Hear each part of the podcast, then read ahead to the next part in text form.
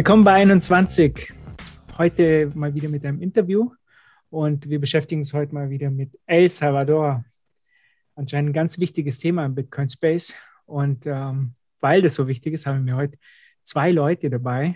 Zum einen den Jeff. Hallo Jeff. Hallo. Du bereitest dich jetzt auf deine Reise nach El Salvador vor. Das wird ja bald so sein, die deutsche Bitcoin-Delegation. El Salvador führst du an. Nein, also ich lege Wert darauf, dass es die offizielle deutsche Bitcoin-Delegation ist. Von Satoshi Nakamoto persönlich genehmigt wahrscheinlich. Ja, schon, schon damals. Ähm, er hat mir in seine Private Keys gegeben, mit dem ich jetzt immer Nachrichten signieren kann. das ist voll nett von ihm. Und dann haben wir noch äh, den Christian Ambrosius. Christian, am besten stellst du dich mal selber vor und warum wir dich jetzt eingeladen haben, über El Salvador zu sprechen. Ja, mache ich gerne. Ja, ich freue mich sehr, hier zu sein in dem Podcast. Freue mich auf das Gespräch. Ähm, ich bin Dozent am Lateinamerika-Institut in Berlin, war die letzten vier Jahre in Mexiko, Gast, Gastprofessur. Ähm, bin häufig in El Salvador. Mexiko war nah dran an El Salvador. Ich bin da auch seit vielen, vielen Jahren relativ regelmäßig, sowohl für ähm, Arbeit, Forschung, ähm, als auch privat ähm, relativ, relativ oft und habe da natürlich auch mitverfolgt, ähm, was da die letzten Jahre passiert ist, sowohl politisch als auch ähm, was Bitcoin angeht. Wenn wir gerade bei Bitcoin sind, ich darf die Blockzeit nicht vergessen. Das ist die 701591. Bist du mit der Blockzeit vertraut, Christian? Ähm, nein. Eher nicht. Okay. Die Blockzeit ist äh, nichts anderes als äh, der aktuelle Block, den wir gerade haben. Also Satoshi Nakamoto hat äh, Bitcoin gestartet am 3. Januar 2009. Gab es halt sozusagen Block Nummer 1. Und äh, jetzt sind wir bei 700.000. Ähm, 700.000. Wird Zeit, dass wir nach Christi Geburt mal, mal, mal äh, wir richten vielleicht oder sternzeitmäßig oder so. Das ist jetzt die neue Zeitrechnung. Ähm, wenn du jetzt öfters in El Salvador bist, musst du dich jetzt langsam dran gewöhnen. Ja, weil die Meetings dort werden, glaube ich, jetzt auch bald auf Blockzeit umgestellt. Nicht, dass du da jetzt dann zu spät kommst oder zu früh. Äh, einfach nur als Info für dich. Oder Jeff, äh, sag ja, was Also Christian ist Ökonom und ich glaube, das hattest du nicht gesagt. Und, und Lateinamerika-Experte, du hast viel zu Remittances gemacht, also Rücküberweisung. Mhm. Ähm, also im Endeffekt Zahlungen von Arbeitern zurück in ihre Heimatländer, die dort damit meistens ihre Familien unterstützen oder auch immer, was in einigen, einigen Teilen der Welt ein ziemlich großer Wirtschaftsfaktor ist, auch in El Salvador. Ähm, aber wie, wie, lange, wie lange schaust du dich schon in El Salvador an? Wann warst du das erste Mal da? Also das erste Mal in El Salvador war ich mal Ende der 90er Jahre kurz. Aber so sage ich mal, die letzten zehn Jahre irgendwie ein bisschen regelmäßiger. Okay, die letzten zehn, zehn Jahre ist ein, vielleicht, fangen, vielleicht fangen wir ganz vorne an. Seit, äh, seit, könnt ihr ja selber umrechnen. Ja. Ähm, wir hatten gerade vor, vor sechs Tagen das die 200-jährige Jahresfeier von El Salvador und ähm, Markus hat schon geschluckt. Aber lass uns doch einfach vor 200 Jahren anfangen. Beziehungsweise ähm, so, so im Schnelldurchlauf, weil ich glaube, es ist relevant für, für das Verständnis der, der heutigen Situation auch. Ähm, in, in, ein paar Sätzen, was, wie ist so die historische Situation und was ist so passiert in den letzten Jahren? Ähm, was macht das Land aus? Mhm. Ein großer historischer Wurf. Also ich glaube, was wichtig ist, ähm, das Land zu verstehen, äh, wie auch viele andere Länder Lateinamerikas, ähm, ist viel von der, von der Gegenwart und den Konflikten, politischen, sozialen Konflikten, die es heute gibt, viele von denen haben, haben historische Ursachen, ähm, die bis in die Kolonialzeit zurückreichen, also vor der Unabhängigkeit vor 200 Jahren war die Unabhängigkeit El Salvadors, aber sich da über die Jahre, Jahrzehnte, Jahrhunderte ähm, bestimmte so Konflikte durch, durchlaufen. Und, und, eine Sache, die auch El Salvador stark prägt, ist eine, eine Ungleichheit, ähm,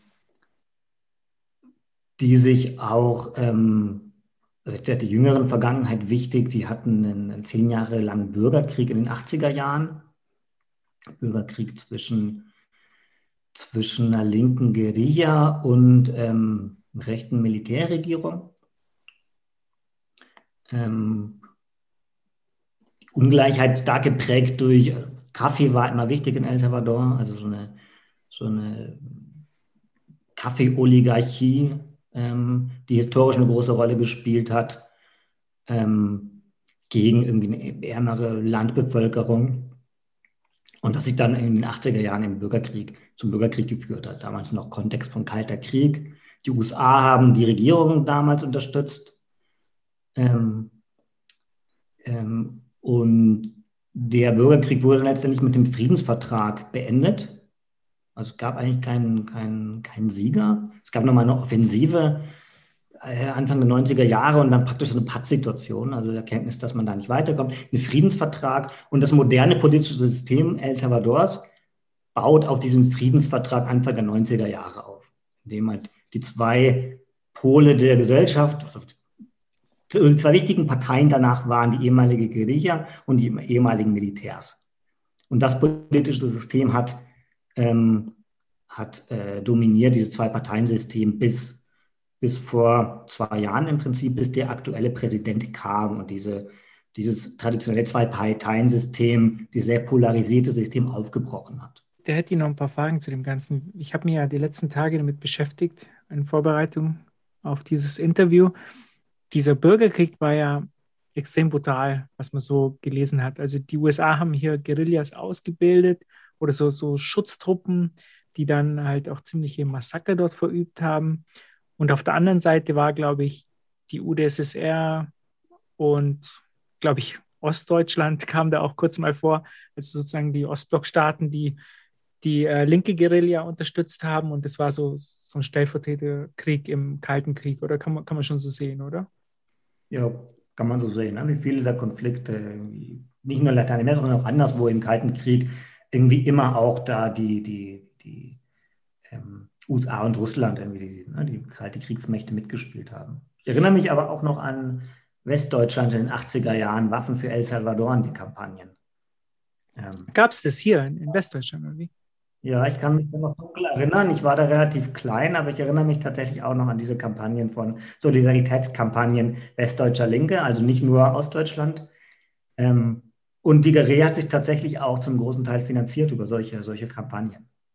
Während die USA sehr viel Geld reingesteckt haben in die Ausbildung der Militärs und dadurch auch zu der, der Verlängerung des Krieges beigetragen haben.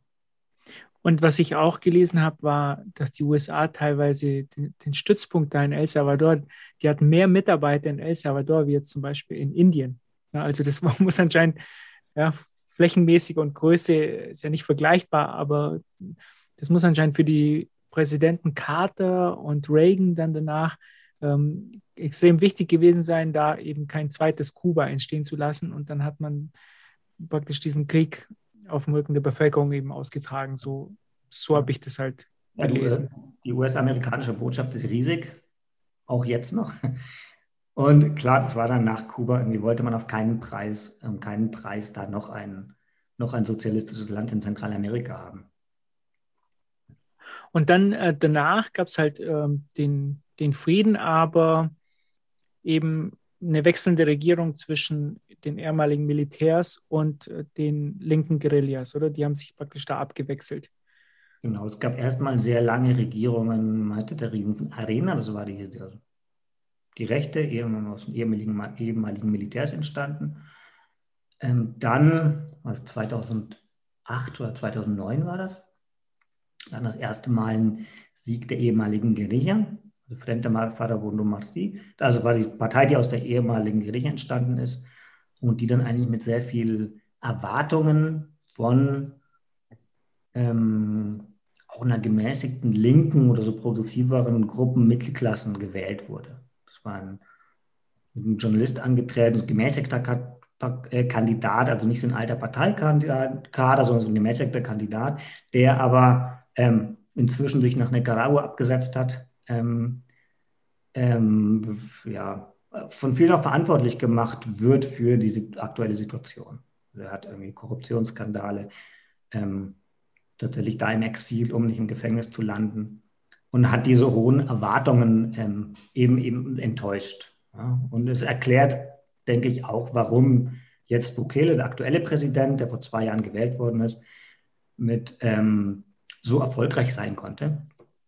Nachdem man ja, die rechte Partei, ich weiß nicht, ob ich jetzt zu schnell vorgreife. Ja, ich will eben noch einen, einen Punkt, bevor wir zu Bukele kommen, äh, noch einen Punkt, weil ich finde, das ist ganz, ganz wichtig, und zwar die Ereignisse um äh, 2001, wo ähm, El Salvador von der alten Währung auf den US-Dollar als, als Landeswährung umgestiegen ist. Mhm. Ähm, was ich da sehr, sehr interessant fand, war meine Vorstellung, als ich das gelesen habe, war klar, okay, die, die Währung von El Salvador, die ging halt eine Hyperinflation, wie man das halt so kennt aus Argentinien und diesen ganzen Ländern. Und dann ähm, nehmen die halt den US-Dollar an. Aber das war ja nicht so, sondern nee. die, die, Währung, ähm, ich habe es jetzt noch nicht so ganz verstanden, warum die auf den US-Dollar gewechselt haben weil der, der Kurs war eigentlich, die Inflation war jetzt nicht so hoch und die hatten so einen ziemlich stabilen Kurs zum US-Dollar. Was war eigentlich da der Grund, warum da plötzlich äh, die Währung gewechselt wurde? Das verstand ich nicht. Es gab eigentlich wirklich einen guten Grund dafür, das zu machen, ehrlich gesagt. Also tatsächlich. Das war nicht in vielen Ländern, war dann die Einführung des Dollars, wie, wie, wie du sagst, ja, so eine Reaktion auf irgendwie hohe Instabilität, hohe Inflation, so ein Versuch da, so einen stabilen Anker zu haben. Argentinien zum Beispiel, Argentinien war nicht richtig, also war nicht voll dollarisiert, sondern hatte ähm, Bindung an den Dollar. Aber El Salvador hatte eigentlich immer eine, eine makroökonomische Stabilität. Also es gab nicht wirklich eine Notwendigkeit, das zu machen. Es war tatsächlich ähm, im Nachhinein ähm, eine Entscheidung, die jetzt auch die meisten bereuen. Aber das war eine Entscheidung, die damals in den 90er Jahren ähm, war das tatsächlich vielleicht ein bisschen, ein bisschen, ein bisschen eine Mode oder so. Sehr viele Länder haben in den 90er Jahren ähm, sich an den Dollar gebunden oder auch andere Länder dollarisiert. Ecuador zum Beispiel ist auch dollarisiert. Aber die sind ja durch eine Hyperinflation gegangen. Ne? Ecuador ging. Da gab es nochmal andere, genau, andere, andere Gründe. Also in El Salvador gab es nicht wirklich die Notwendigkeit, aber es gab den Glauben. Es gab den Glauben im Kontext auch der 90er Jahre so einer ähm, aus einem gewissen Marktfundamentalismus, der rechten Regierung zu glauben, ähm, die Bindung an den Dollar oder den Dollar als Währung zu haben, schafft mehr Stabilität. Wir handeln, sie handeln sowieso mit den USA. Ähm, das heißt, man braucht eigentlich nicht wirklich eine eigene Währung. Ähm, und das könnte mehr Wirtschaftswachstum und mehr Stabilität bringen. Ähm, also man gibt den Investoren die Sicherheit, so hier habt ihr dieselbe Währung, ihr habt überhaupt kein Wechselkursrisiko, ihr könnt sicher sein, hier passiert irgendwie währungspolitisch nichts Verrücktes. Ähm, das könnte den, möglicherweise den Handel ähm, positiv beeinflussen, ähm, indem man derselben, ne, das Haupthandelspartner äh, dieselbe Währung hat. Ja, und ähm, man glaubte, die geldpolitische Autonomie hat man sowieso nicht wirklich und man verliert nicht so viel, wenn man dann die eigene Währung aufgibt. Ja, das war so der, die Begründung dahinter. Aber es gab nicht wirklich eine Notwendigkeit, tatsächlich. Also es gab ja jetzt immer wieder Vergleiche der, der Bitcoinisierung zur Dollarisierung, wenn man so will. Wie, wie, wurde, wie lief das denn damals ab? Also ich meine, ganz praktisch, was, was waren so die, die unmittelbaren Effekte? Oder, oder nicht nur die Effekte, sondern was, wie, wie wurde das eingeführt? Wer, wer hat es entschieden und, und was waren dann quasi die, die kurzfristigen und langfristigen praktischen Auswirkungen? Ja, entschieden hat das ja, der damalige Präsident ähm, Francisco Flores mit seiner Regierung und auch Beratung. Ja, der Unterschied vielleicht zwischen Bitcoin und Dollarisierung ist, ähm, dass es tatsächlich auch viele, viele, viele Ökonomen gab, viele internationale Experten, ähm, IWF, internationale Institutionen, die das für eine vernünftige Entscheidung hielten. Ähm, also es gab auch eine akademische Diskussion darüber, die das Pro und Contra von Dollarisierung. Und es gab ähm, eine Menge Leute, die, die davon überzeugt waren, ähm, dass Dollarisierung eine sinnvolle wirtschaftspolitische Strategie ist ähm, und die Regierung auch davon überzeugt. Kann ich ganz, ganz kurz einwerfen äh, für die Zuhörer? Stefan Hanke war auch einer dieser Befürworter. Das ist nämlich mhm. ein großer Bitcoin-Kritiker und ein, einer der größten Dollarisierungsmaximalist, könnte man sagen. Äh, Wirtschaftsprofessor, ich weiß, irgendwo in den USA. Es ist nicht besonders beliebt in der Bitcoin-Community. Also Darf ich weitermachen? Ja, genau. Da war einer davon, stimmt tatsächlich. Ja, da war es einer, der da irgendwie auch irgendwie. Also würdest du sagen, damals war Dollarisierung ähm, ungefähr 50-50 ähm, in der, zumindest in der akademischen Wahrnehmung, oder ähm, war das die, die, überwiegende Mehrheit war, fand das in diesen Fällen für eine gute Idee oder also ja, wahrscheinlich. Ich weiß nicht, ob man das jetzt auf 50-50 irgendwie festnageln kann, aber es gab durchaus auch eine, eine signifikante Gruppe ja. von Ökonomen, eher konservative Meinung, also eher eine sehr irgendwie eine, ja, eher in konservativen Gruppen, also IWF zum Beispiel, gab es viele Leute, die die, die die Dollarisierung befürwortet haben als eine, als eine wirtschaftspolitische, währungspolitische Strategie. Ähm, und die Regierung von El Salvador letztendlich auch. Also was die Konsequenzen davon waren, ähm,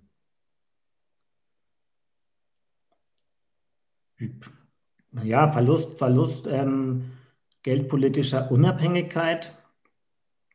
Die Frage ist, ob wie viel geldpolitische Unabhängigkeit El Salvador hätte mit seiner eigenen Währung oder wie viel tatsächlich jetzt anders wäre, schwierig zu sagen, weil das ein bisschen so ein kontrafaktisches Szenarium ist, dass man, dass man nicht, nicht kennt, nicht weiß, wie es wäre. Ähm, Könnte man das nicht mit den äh, Nachbarstaaten ein bisschen vergleichen? Honduras oder Guatemala, ich habe mir jetzt die Währungssysteme dort nicht so genau angeguckt, aber ich, wahrscheinlich sind die nicht alle dollarisiert. Nee, die sind nicht dollarisiert. Na, Panama ist das einzige andere zentralamerikanische Land, das, das dollarisiert ist. Ich, ich weiß nicht, ob es El Salvador jetzt besser gehen würde, wenn sie nicht damals dollarisiert hätten. Aber jetzt, äh, wenn wir uns das mal anschauen, der, der Vorteil, wenn du eine eigene Währung hast, jetzt die USA weiten jetzt ihre Geldmenge aus. Und äh, davon hat ja El Salvador nichts, außer die Nachteile. Ja, also du, du, wenn du jetzt deine eigene Währung hättest, könntest du praktisch jetzt entweder gar nicht ausweiten, dann, dann, dann gewinnt deine Währung an, äh, ja, im Kurs zum US-Dollar. Oder du weitest eben mit aus und, und gewinnst halt diese Ausweitungs. Äh, damit genau. könntest du ja irgendwas machen in der Regierung. Genau, genau. Also ich finde, ja. das hat nur Nachteile. Die Möglichkeit verloren, irgendwie geldpolitisch gegenzusteuern oder externe Schocks abzufedern. Also letztendlich muss folgt El Salvador den, der Währungspolitik der USA. Und wenn da die Geldmenge ausgeweitet wird, wird es auch in El Salvador ausgeweitet. Aber das können sie ja nicht. Also El Salvador kann es ja nicht. Genau, ja, also genau, sie folgen letztendlich dem, was, was als extern vorgegeben wird. Die können ja nur darauf hoffen, dass äh, diese Geldmenge, die ausgeweitet wird, irgendwie ihren Weg nach El Salvador findet. Genau. Ja. Äh, ja. Also äh, sie, sie können es ja jetzt nicht ausweiten. Der Vorteil wäre, ist wahrscheinlich, ähm, die, die Bevölkerung kann davon ausgehen, dass vielleicht das Land nicht in eine Hyperinflation geht, weil der Dollar halt doch ähm, weltpolitisch halt stärker ist. Also dass es jetzt nicht so wie Argentinien eben endet. Genau. Wer weiß, vielleicht wäre es ja in die Richtung gegangen. Das können wir ja jetzt nicht sagen. Ne? Möglicherweise. Ja. Ja. Ähm, ich, hätte, ich, also ganz, ich hab, hatte nach so ein bisschen, es wird ja so nach Parallelen auch gesucht, ähm, damals zu ähm, die, der Entschluss, den Dollar einzuführen, der ist ja ähnlich schnell gefällt und umgesetzt worden damals, wie jetzt auch das Bitcoin-Gesetz, wenn, wenn ich richtig informiert bin, und hat, hat so ein bisschen alle überrumpelt. Mhm. Und ähm, dadurch, dass, und, und die hatten dann sozusagen ähm, so subjektive Inflationseffekte. Der Umrechnungskurs war irgendwie 1 zu 8,75 Kolonnen gegen Dollar. Mhm. Ähm, es wurde dann aber häufig auf den ganzen Dollar gerundet, sodass sich im Prinzip auch für diese kleinen Preise Preissteigerungen von 10 bis 15 Prozent ergeben haben und, und gerade in der Bevölkerung, die, die sozusagen ähm, die täglich klein, Kleinstbeträge ausgibt für, für Nahrungsmittel und so hat sich das wohl relativ stark ähm, auf die Lebenshaltungskosten ausgewirkt. Ja. Dieser Schritt damals. Ne? Und dann hat dann schon auch in, in der Fläche oder gerade in der Provinz ähm, dadurch so eine sehr, sehr abschwächende Effekte gehabt, beziehungsweise ähm, teilweise auch Leute oder, oder Geschäfte, ähm, ich weiß nicht, ob an dem Rande des Ruins getrieben, ob das jetzt übertrieben ist, aber schon, schon auch eine, eine deutliche, eine, eine gewisse Depression erzeugt, die paar Jahre gedauert hat, bis sie wieder ähm, bis die sich wieder ähm, quasi ausgebügelt hat. Mhm. Ja, also El Salvador ist tatsächlich auch ein relativ teures Land, was so Lebenshaltungskosten angeht. Also man kann vielleicht nicht alles nur darauf schieben, auf die Dollarisierung. Ähm, also liegt mit Sicherheit auch daran, dass viel Geld vom Ausland ins Land kommt, also viele, viele Geldsendungen von Migranten ins Land kommen, die auch die Preise ähm, die Preise steigen lassen, die lokalen Preise. Also ich würde sagen, worauf genau lässt sich das zurückführen? Ähm, und da eins von dem anderen rauszurechnen, aber ähm, hängt sich ja auch mit der Dollarisierung zusammen. Also es gibt auch die Möglichkeit, zum Beispiel abzuwerten, um sich Wettbewerbsvorteile in den Exporten zu schaffen. Ja, wenn das als irgendwie, wenn man das als wirtschaftspolitische Strategie verfolgen möchte, irgendwie das geht zum Beispiel auch nicht mehr. Ja. Ja, ob, ob das so gut ist, da, da scheiden sich, glaube ich, die Geister. Aber du bist ja, auch, äh, wenn wir gerade dabei sind mit dem Geld, das aus dem Ausland kommt, speziell aus den USA. El Salvador hat ja sechs Millionen Einwohner, zwei Millionen leben in den USA, glaube ich, also praktisch acht Millionen Einwohner sozusagen. Und die schicken ja sehr viel Geld in die Heimat. Ich glaube, 25 Prozent der Wirtschaftsleistung hängt direkt von diesen Leuten ab. Ähm, du bist aber der Spezialist. Also ich habe ganz, ganz viel mhm. gefunden von dir, wo du halt da geforscht hast. Ich glaube, das ist so ein Hauptforschungsthema bei dir, oder? Diese ganzen ja, Rücküberweisungen. Ja, also immer noch ein bisschen, ja. Mhm. Und wie, was sind so, ich würde gar nicht mehr sagen die Vorteile, aber wie, äh, wie, wie ist es in so einem Land, das so abhängig ist von solchen Transferzahlungen? Ja, es ist eine Wirtschaft, die, also wie du sagtest, über 20 Prozent der Wirtschaftsleistung, und das ist nur die direkte, der direkte Beitrag der Geldsendungen, ähm, ohne irgendwie ne, die indirekten Multiplikatorwirkungen davon mitzurechnen. Also das Geld, das ausgegeben wird, das dann trotzdem irgendwie ja noch, noch, noch weitergehende Wirkungen hat in der Wirtschaft. Einfach nur das, was gezählt wird, was ins Land kommt, sind 20, mehr als 20 Prozent der Wirtschaftsleistung. Ähm, Land, das relativ wenig eigene, äh, relativ wenig exportiert. Ähm, also das ermöglicht ein, ähm, ein Handelsbilanzdefizit, also das ermöglicht ein, höheres Konsumniveau, ermöglicht eine höhere Anzahl von, von Importen durch den Zufluss von Devisen ähm, und eine, auch eine hohe externe Abhängigkeit von diesen, von diesen Zuflüssen der ganzen Wirtschaft. Und darüber hinaus, glaube ich, auch eine auch ein soziales und politisches Gleichgewicht. Ähm, denn das ist auch das Ventil, das in einem Land, das wenige, wenig soziale Mobilität ermöglicht, ähm, wenig Einkommensmöglichkeiten schafft, indem die Migration die Möglichkeit des sozialen Aufstiegs ist und ähm, dieses prekäre soziale, politische und wirtschaftliche Gleichgewicht aufrechterhält. Also wenn das Geld jetzt wegfallen würde, ähm, dann, dann, dann ist das ein großes Problem für das Land. Und deswegen sind auch alle Diskussionen über dann immer wieder mit Trump die Angst, dass dann die Aufenthalts, dass der Aufenthaltsstatus vieler Salvadorianer nicht erneuert wird, ähm, dass die, das Einkommen der Salvadorianer im Ausland negativ betroffen ist, zum Beispiel jetzt durch die Pandemie. Ähm, und das betrifft natürlich dann immer auch die Wirtschaft in El Salvador. Ähm, alles, was die Migranten in den USA betrifft weil das so ein wichtiger, wichtige Einkommensquelle ist für das Land. Die wichtigste Einkommensquelle bei weitem. Das heißt also, wenn äh, die jetzt in den USA durch eine Wirtschaftskrise ihren Job verlieren, kommt natürlich weniger Geld ins Land. Das, ich glaube, du hast ja in einem Artikel mal geschrieben, durch die ganze Corona-Krise ist auf einmal, ähm, diese Geldzahlungen sind dann irgendwie gesunken um, ich weiß gar nicht, 20, 30 Prozent ist dann weniger aus den USA gekommen. Klar, weil die Leute da drüben wahrscheinlich ihren Job verloren haben, dann können sie halt nichts schicken, oder? Also genau. das habe ich mal gelesen. Ähm, also das heißt, das Land ist abhängig von, von den Leuten da in den USA.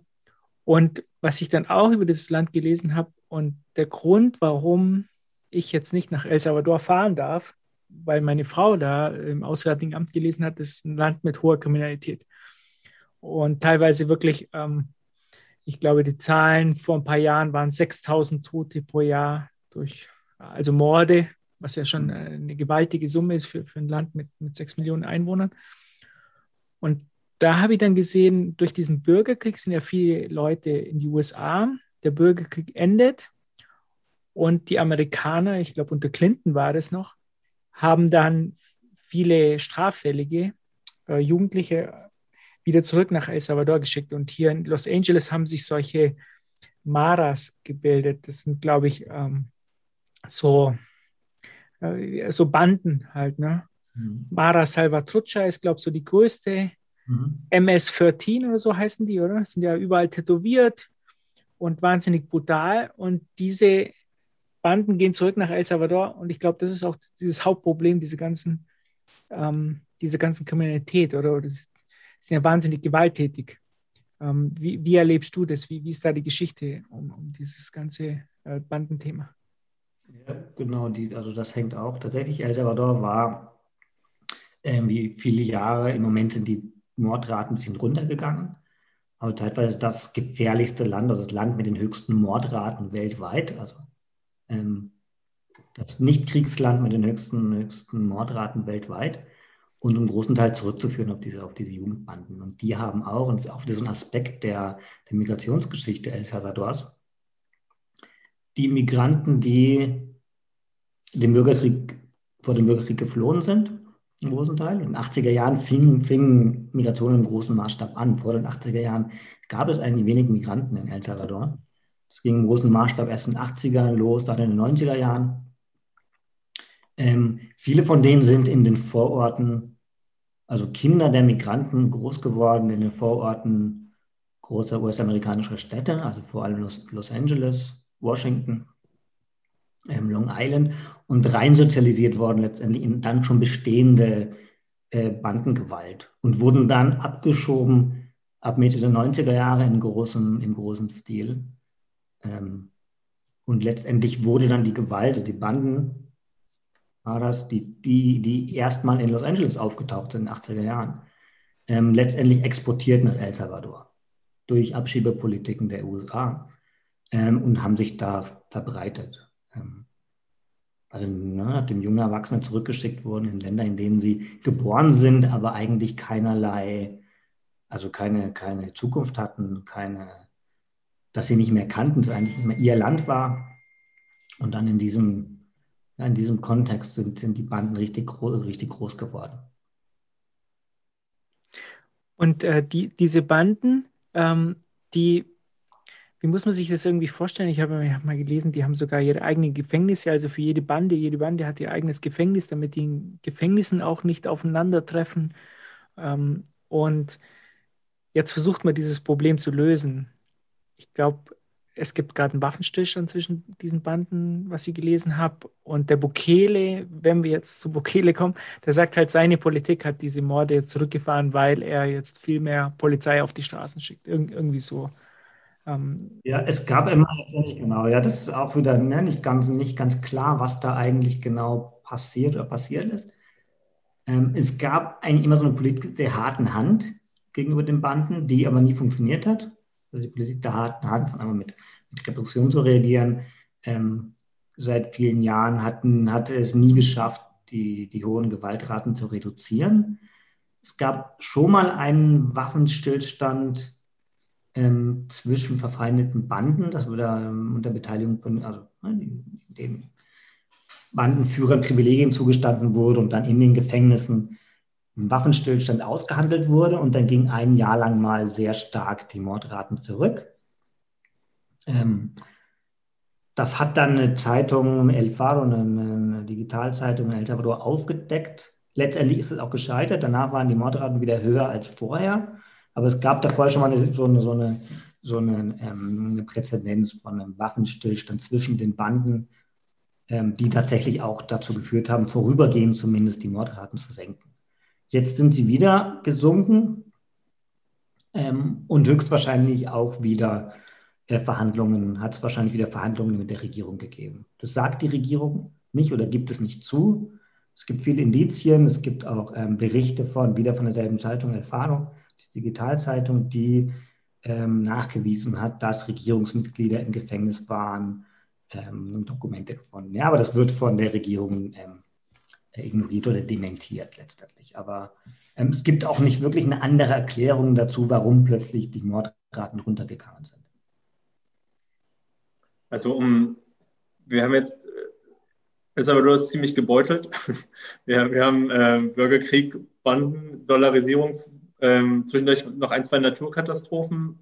Ähm, 9-11 hat auch sein Übriges getan, um kurzzeitig die Wirtschaft nochmal in den Boden zu drücken. Und jetzt ähm, eigentlich so ein, so ein größtenteils korruptes System, was zwischen links und rechts hin und her pendelt und sind im Jahr 2019 und ähm, international gesehen kommt auf einmal aus der Versenkung ein total unbekannter junger Millennial, der sich mit über 50 Prozent den Präsidentensitz sichert. Was, was ist da passiert?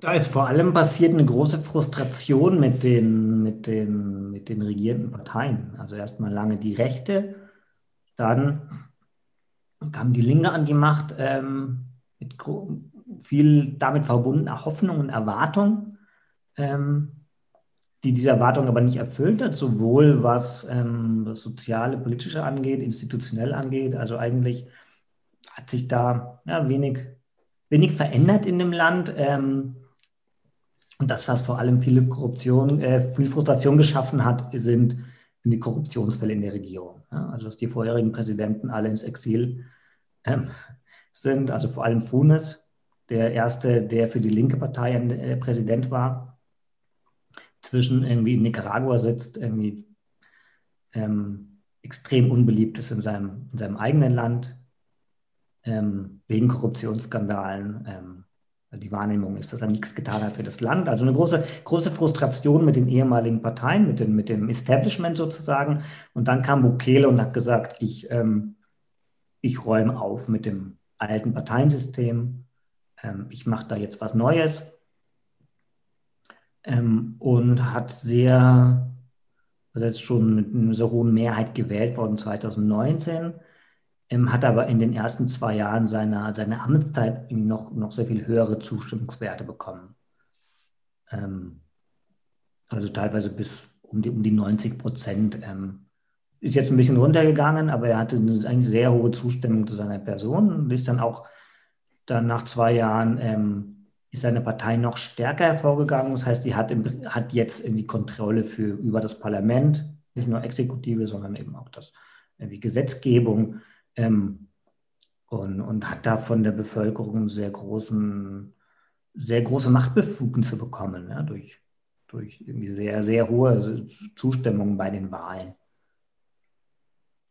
Das heißt, wie, wie hat er diese, also seine schon ähm, Stadtbeliebtheit noch weiter ausgebaut? Die, es waren, glaube ich, 53 Prozent, mit denen er gewählt wurde und dann wurde es, seine Partei Nuevas Ideas im, in der Parlamentswahl mit mhm. Ähm, über 70 Prozent nochmal quasi bestätigt.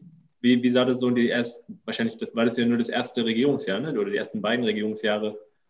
Ähm, was hat er da gemacht, was, was seine Beliebtheit so gesteigert hat? Er hat, ähm, naja, ich glaube, er führt eine sehr geschickte Medienkampagne. Also er ist sehr geschickt und dadurch ist er auch gewählt worden. Also er twittert sehr viel, ein bisschen so ein Parallele auch zu Donald Trump. Er twittert sehr viel. Er zu mir halt. Also Donald Trump und mir. Jetzt darfst du weiter. Kleiner Einwurf. Ja, also er ist viel in den sozialen Medien unterwegs, ähm, ähm, hat auch eine Regierungszeitung gegründet, ähm, wurde in der Pandemie, hat er sehr, hat einen sehr radikalen Kurs gefahren. Wie, wie heißt die Zeitung, die er gegründet hat? Ähm, äh, Noticiero El Salvador, irgendwas. Da ist er, ne? Genau, wie, da ist er, ja, hast du gut vorbereitet. Das ist hier die Zeitung. Ich, das, Achso, Diario. Wir sind ja ein Podcast. Okay. Also ist das wirklich die, die er gegründet hat, wo äh, praktisch Also kann ich, ich kann das gerade so schlecht lesen. Äh, Dia, Dior El Salvador heißt Ja, ich glaube, das, glaub, das ist die. Ich habe die ehrlich gesagt noch nie gelesen. Ähm, ja, ich habe sie daheim, also ich bin hier schon mal voraus. Voraus, relativ berechenbar, was dann da steht. Ja, aber er hat eigentlich sehr, ich glaube, sein, sein Geheimnis vor allem, dass er sehr geschickt irgendwie diese, die, eine sehr geschickte Medienkampagne gemacht hat und sehr stark auf dieses ähm, ähm, bespielt, diesen, diese Frustration, diesen Hass auf das alte Establishment und sich, sich darstellt als der starke Mann, der aufräumt mit dem alten System, mit den alten Strukturen, mit den alten Institutionen, die nichts gebracht haben. Ähm, und die ja letztendlich, ähm, ja, El Salvador steht da, wo es nach dem Bürgerkrieg oder vor dem Bürgerkrieg stand und wird Zeit, dass sich hier was ändert. Ja, also sehr auf diesem, auf diesem Argument, dass jetzt kommt der starke Mann und, und, und räumt auf. Und das hat funktioniert ganz kurz noch zu ihm. er war ja auch Bürgermeister von, von der Hauptstadt, oder? Eine mhm. Zeit lang, glaube ich. Ich ja. weiß nicht, wie viele Jahre, aber hat er da schon irgendwie, war er da schon beliebt oder weiß man von der Zeit gar nichts? Na doch, der war auch, klar, der war auch als ähm, vorher beliebt. Ähm, also er hat noch keine lange politische Karriere. Er hatte eigentlich sehr schnell, war interessanterweise erst bei der linken Partei, also dann für die äh, Frente, also die linke Partei war, und hat sich dann mit der Partei überworfen, ähm, brauchte dann aber eine andere Partei, hat sich dann damit auch so ein bisschen, ein bisschen dubiosen Partei zusammengetan, ähm, die auch jetzt ja, vor allem bekannt ist für Korruptionsskandale. Also er brauchte irgendeine Partei, um sich wählen lassen zu dürfen ähm, und hat dann letztendlich mit Nueve Ideas das ein eigenes, seine, seine neue Partei geschaffen. Ähm. Okay, und jetzt äh, ist er praktisch an der Macht, hat hohe Zustimmungswerte und macht sich jetzt alles kaputt, indem er da Bitcoin als zweite Landeswährung einführt. Äh, so richtig, wahrscheinlich in deinen Augen, oder? Jetzt. Ich weiß nicht. ja, also zumindest scheint das sein, erstmal so seine Beliebtheit einen gewissen Kratzer verpasst zu haben. Ja, das freut dich jetzt, aber die Freude wird jetzt gleich vergehen, wenn wir mit dir fertig sind. Aber nein, nein. Ähm, so, also kommen wir zu Bitcoin. Dem, wir sind ja ein Bitcoin-Podcast. Jetzt haben wir genug über El Salvador geredet. Jetzt kommen wir zum wichtigen Thema. Ähm, hast du dich eigentlich persönlich schon mal mit Bitcoin beschäftigt oder hast du schon irgendwelche Transaktionen durchgeführt? Das ist auch eine Frage von, aus der Community. Ich habe mal auf Twitter mal gefragt, was, was die Jungs an Fragen an dich haben. Und äh, da war eben, ist oft vorgekommen, hast du schon mal irgendwelche Transaktionen mit Bitcoin gemacht oder mit Lightning sogar? Und äh, warum, du hast schon mal Bitcoin mit Facebook verglichen, das also Bitcoin ist eh nur das Facebook und äh, also nicht interessant. Na, äh, wie kommst du auf den Vergleich? Äh, so, solche Dinge. Kannst du ein bisschen was erzählen? Ja, klar. Also erstmal, ich habe ich habe bisher noch gar keine Notwendigkeit gesehen, Bitcoin zu benutzen und ähm, habe ich auch noch nicht. Uiui, schon der erste Negativpunkt. Schreibst du mit, Jeff? Ich kann mich davon überzeugen, mir bisher einfach, ich bin bisher tatsächlich, da, da bin ich ganz, ganz finanziell, glaube ich, ganz, ganz konservativ. Ich bin zwar nicht bei der Sparkasse, aber. Also nur, nur Goldbarren, ja? ja. Ja, Gold, Gold, Goldbarren reicht es leider mit meinem, meinem Dozenten. Gold, Goldmünzen dann, ja. Ähm. Also, weil du sagst, dieses, ich habe selber wenig, wenig praktische Erfahrung in der Benutzung von Bitcoin. Und ich bin auch eigentlich nicht der, ähm, der euch, der, der euch ähm, für die Fragen zum Bitcoin als solches der richtige Ansprechpartner, beziehungsweise ich sehe das eher aus der Perspektive des Wirtschaftswissenschaftlers ähm, und Implikationen für die politische und wirtschaftliche Entwicklung der Länder. So, das ist so ein bisschen meine, meine Perspektive da, die, glaube ich, eine andere Perspektive ist als, als, ähm, als die, die ihr habt, aber wo, wo man, glaube ich, gut drüber als Grundlage haben kann, darüber zu reden und, und wie man das dann aus den beiden Perspektiven wir sind ja Fanboys, ne? wir, wir sind ja praktisch Bitcoiner, das ist ja ganz klar, wir, wir stehen auf der Seite. Ich glaube, du sagtest, ähm, was war das? Ähm, Casino-Kapitalisten äh, im Hipster-Look.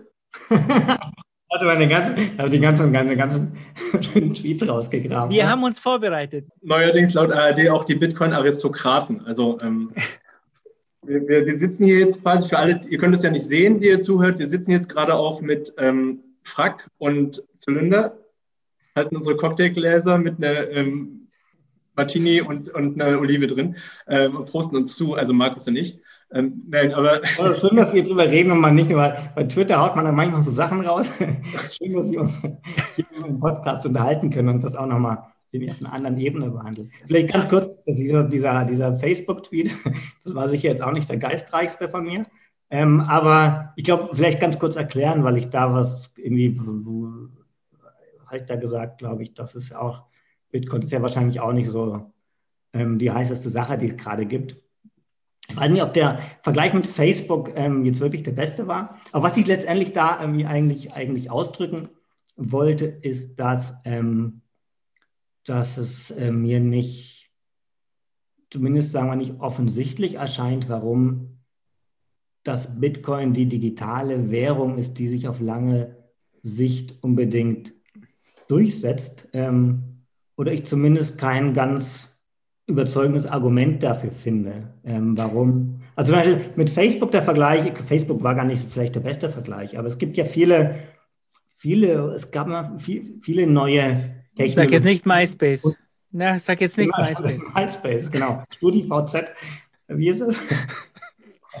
naja, aber, sowas, aber es gab viele Technologien und Napster zum Beispiel, ich weiß nicht, wer sich da noch dran erinnert. Ja, aber neue Technologien, die dann oft die erste Technologie dann sehr, aber das nicht notwendigerweise die Technologie ist, die sich auf lange Sicht durchsetzt. Ja, also Facebook weiß es falsch, falscher Vergleich, aber letztendlich war das so mein, meine, das, was ich eigentlich damit ausdrücken wollte. Und das ist, ja, bin ja kein Prophet und ich bin auch nicht der, der ich weiß nicht, was die ne, hottest thing ist, weiß ich ehrlich gesagt nicht, ja, aber, aber es könnte ja durchaus sein, ähm, also Bitcoin hat ja als Technologie durchaus auch seine, vielleicht seine, seine, seine Schwächen ähm, und möglicherweise gibt es andere Technologien, die das, die da andere Antworten haben. Was eigentlich der Benutzer hier ähm, gefragt hat, der Bitcoin-Schwabe, ähm, von dem kam die Frage, war, glaube ich, auch, wenn du, wenn jetzt El Salvador mit dem Land beschäftigt dich ja viel, äh, sie führen jetzt ein Bitcoin-Gesetz ein, du hast jetzt eine bestimmte Meinung zu Bitcoin, die du auf Twitter ja kundgetan hast, ähm, und du hast dich halt nicht damit beschäftigt. Weil das ist ja dann immer so für uns halt, okay, er hat sich vielleicht mehr, er hat vielleicht mehr Zeit damit verbracht, äh, einen Tweet über Bitcoin abzusetzen, als sich wirklich dann mit der Sache zu beschäftigen. Weißt? Mehr Meinung als Wissen. Ne? So, so ich glaube, da zielt es auch, in diese Richtung zielt es ja auch. Und und vielleicht, ich meine, wir können dir ja helfen äh, nach diesem Podcast, dass wir vielleicht mal so eine Lightning-Transaktion machen, dass du mal siehst, wie das funktioniert. Das ist ja oft bei so neuen Technologien, da kann man ja eine Meinung dazu haben oder man probiert es halt einfach mal aus und sieht mal, wie es funktioniert. Und vielleicht, du hast ja Freunde in El Salvador, die haben ja vielleicht die Chiva Wallet, jetzt kannst du denen das dann weiterschicken. Wäre so eine Idee von mir halt. Vielleicht können wir das ja nachher mal machen. Ja, aber, aber das ist, glaube ich, gar nicht so sehr mein Punkt. Ja, aber das ist ja, was ich sagen will. Ich weiß schon, aber. Ja, sondern. Ne, also Markus ist immer sehr ähm, missionarisch, ähm, gibt sozusagen keinen auf. ich, ähm, ich glaube, dazu gibt es auch mittlerweile schon sehr viele Podcasts, auch, auch, zu dem Thema, was ihr angesprochen habt. Was ist jetzt Bitcoin? Ähm, wird es überholt? Ist, ist das, gibt es jetzt irgendwelchen neuen heißen Scheiß, der besser ist? Ähm, und ich glaube, das können wir auch in aller Episch, also das ist, ist eigentlich Stoff für, für andere Gespräche, würde ich fast schon sagen. Ja, genau. Also, ähm, hm. wir, ich glaube, wir sollten, wir sollten vielleicht wieder darüber äh, nochmal auf El Salvador zurückkommen, weil da bist du oft der, der absolute Experte und ähm, die, wir haben ja auch noch so ein paar Punkte auf unserer Liste stehen, die, die so ein bisschen konkreter auf die, ähm, auf die Umsetzung und auf den Nutzen und ähm, die und so weiter ähm, eingehen, die, die, jetzt quasi in El Salvador kommen. Und ähm, die, ähm, die erste Frage ist sozusagen, was, was ist eigentlich so die Zielsetzung dieses Bitcoin-Gesetzes? Und das ist, glaube ich, die, die, die größte Frage, die, die alle umtreibt. Was, warum? Ist das ein, ist das ein genialer Marketing-Coup? Ist das ähm, eine, eine wirklich, wirklich sinnvolle ähm, wirtschaftliche Aktion? Ähm, zielt das jetzt nur auf Remittances ab, um, um da wirklich, ähm, es gibt ja so ein paar, paar ähm, Argumente, die immer wieder vorgebracht werden. Und da hast du auch schon, du hattest ein Stück auch auf der erwähnte El Faro dazu geschrieben, das ist auf mhm. Spanisch, aber dank äh, Google Translate kann man das ja auch ähm, relativ fließend so lesen. Ähm, ja, also was ist erstmal so deine, deine Meinung dazu? Was, was ist quasi der, ähm, warum wurde das gemacht? Mhm. Warum hat Bukele das gemacht? Hat Bukele das gemacht oder ist das eigentlich, ist, ist der so, ähm, so ein Präsident, der wirklich alles alleine macht, so wie er es darstellt? Oder hat er im Prinzip auch einen kompletten Unterbau, der, der ihm das zuliefert und mitzieht und er dann quasi nur die Lorbeeren einheimst? Ich glaube nicht, dass er einen großen Unterbau, also irgendeinen Unterbau hat, aber ich glaube, das sind schon seine Ideen im größten Teil. Also ich glaube, da schon jemand, der sehr viel irgendwie ähm, von ihm kommt. Man hat sicher na, was delegiert, aber ich glaube schon, dass das seine Ideen sind. Ähm, hat auch ein, hat auch ein paar Berater. Ne? Also ich glaube, Bitcoin hat da so ein paar Venezolaner, die ihn da auch beraten. Aber ich glaube, das ist schon, schon, schon irgendwie auch seine Idee zum großen Teil.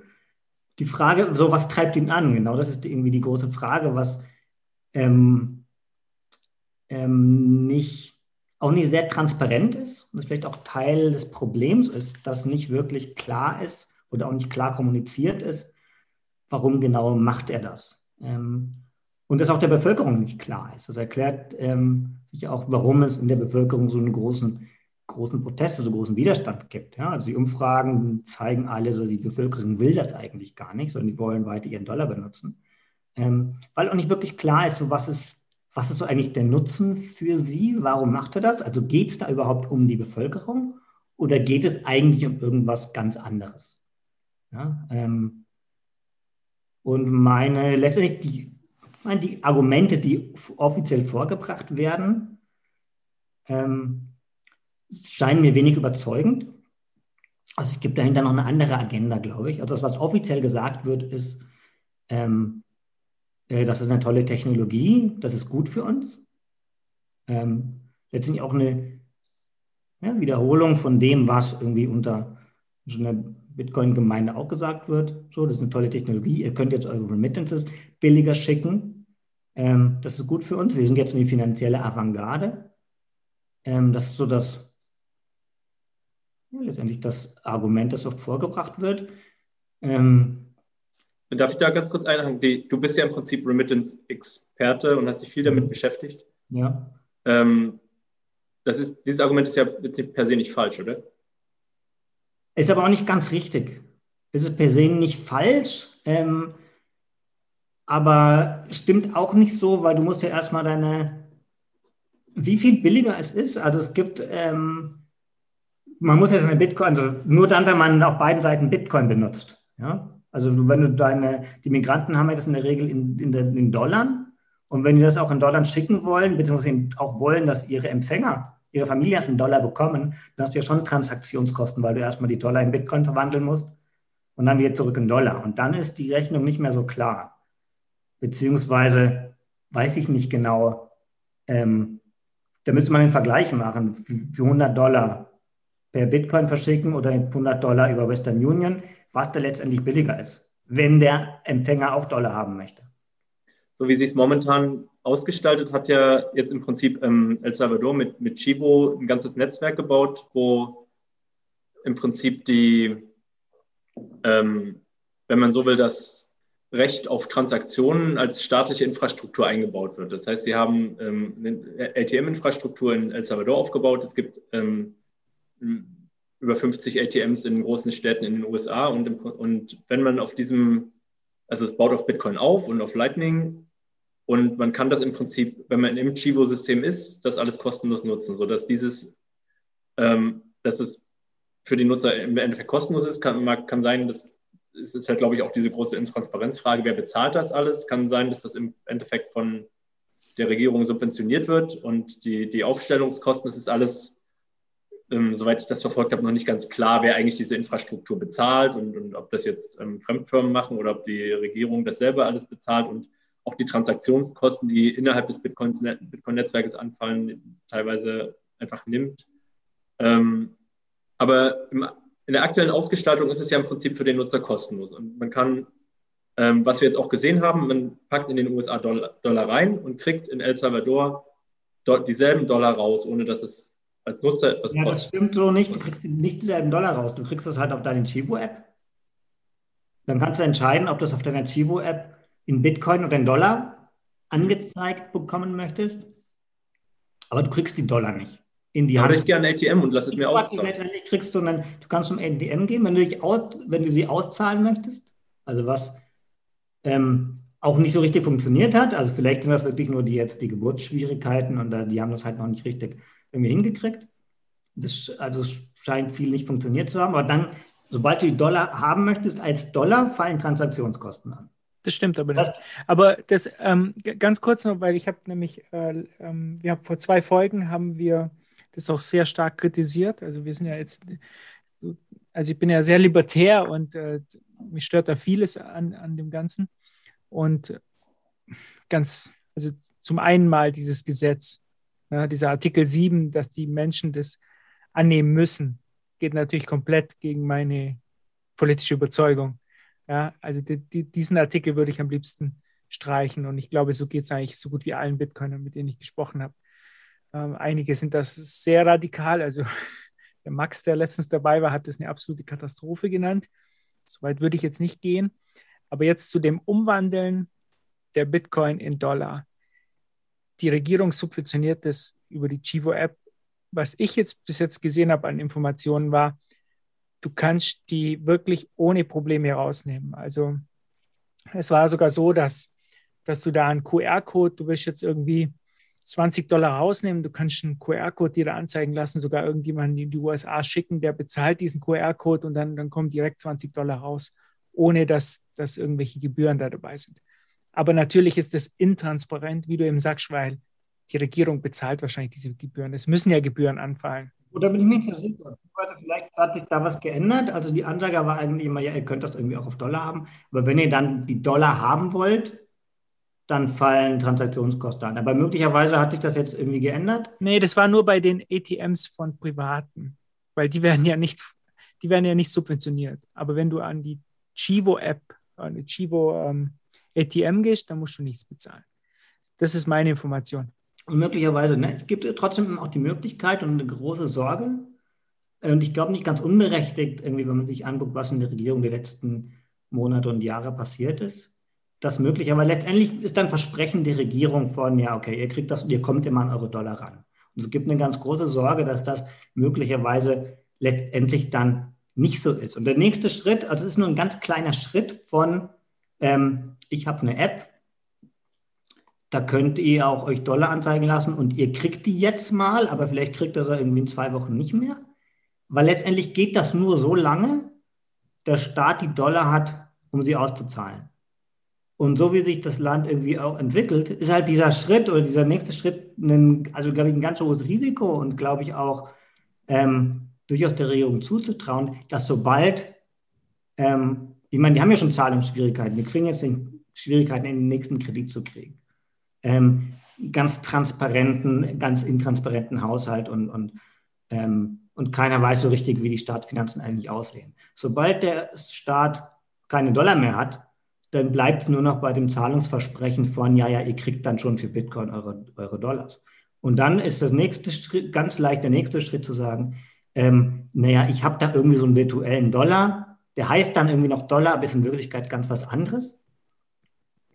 Ähm, und das ist so die, die Sorge, die, die ich habe und die, glaube ich, auch andere Leute auch haben, von, okay, eigentlich, da steht zwar im Gesetz drin, du kannst selber entscheiden, ob du Bitcoin oder Dollar haben willst, ähm, aber da ist die Tür ganz weit geöffnet zu, ähm, der Staat behält die Bitcoin. Also du zwingst die Migranten, das Geld per Bitcoin zu schicken, weil das die Technologie ist, die der Staat anbietet und die dann auf deiner Chivo-App rauskommt.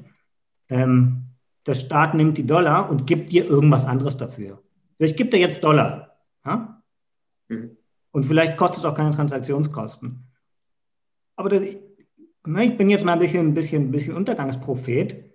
Ähm, das wird nicht so lange dauern, bis der salvadorianische Staat keine Dollar mehr hat und die nicht mehr auszahlt. Ich verstehe das Problem schon, aber ähm, wo ist da das Problem, wenn du die Bitcoin hast? Ich glaube, das größere Problem bei dieser App ist, dass es eben custodial ist, dass du die Keys für die Bitcoins nicht hast. Du hast ja auch nicht wirklich die Bitcoins. Das ist ja unsere Kritik an dem Ganzen. Aber das, Problem ist einfach, die Leute gar keine Bitcoin haben wollen. Und das ist genau der Punkt. Ne, das ist halt so, das ist so Artikel 7. Und da ist auch, finde ich, so ein, da sehe ich so eine Inkongruenz zwischen der Idee dieser sehr, diesem sehr libertären Gedanken des Bitcoins. Ja, darf eigentlich irgendwie, jeder kann machen, was er will. Und diese große Staatsskepsis, so, dass eigentlich diese, diese Befreiung des Individuums von den Zwängen des Staates irgendwie als Idee dahinter steht. Aber gleichzeitig Artikel 7, aber Artikel 7 ist ja letztendlich das, was ähm, offizielle Währung bedeutet.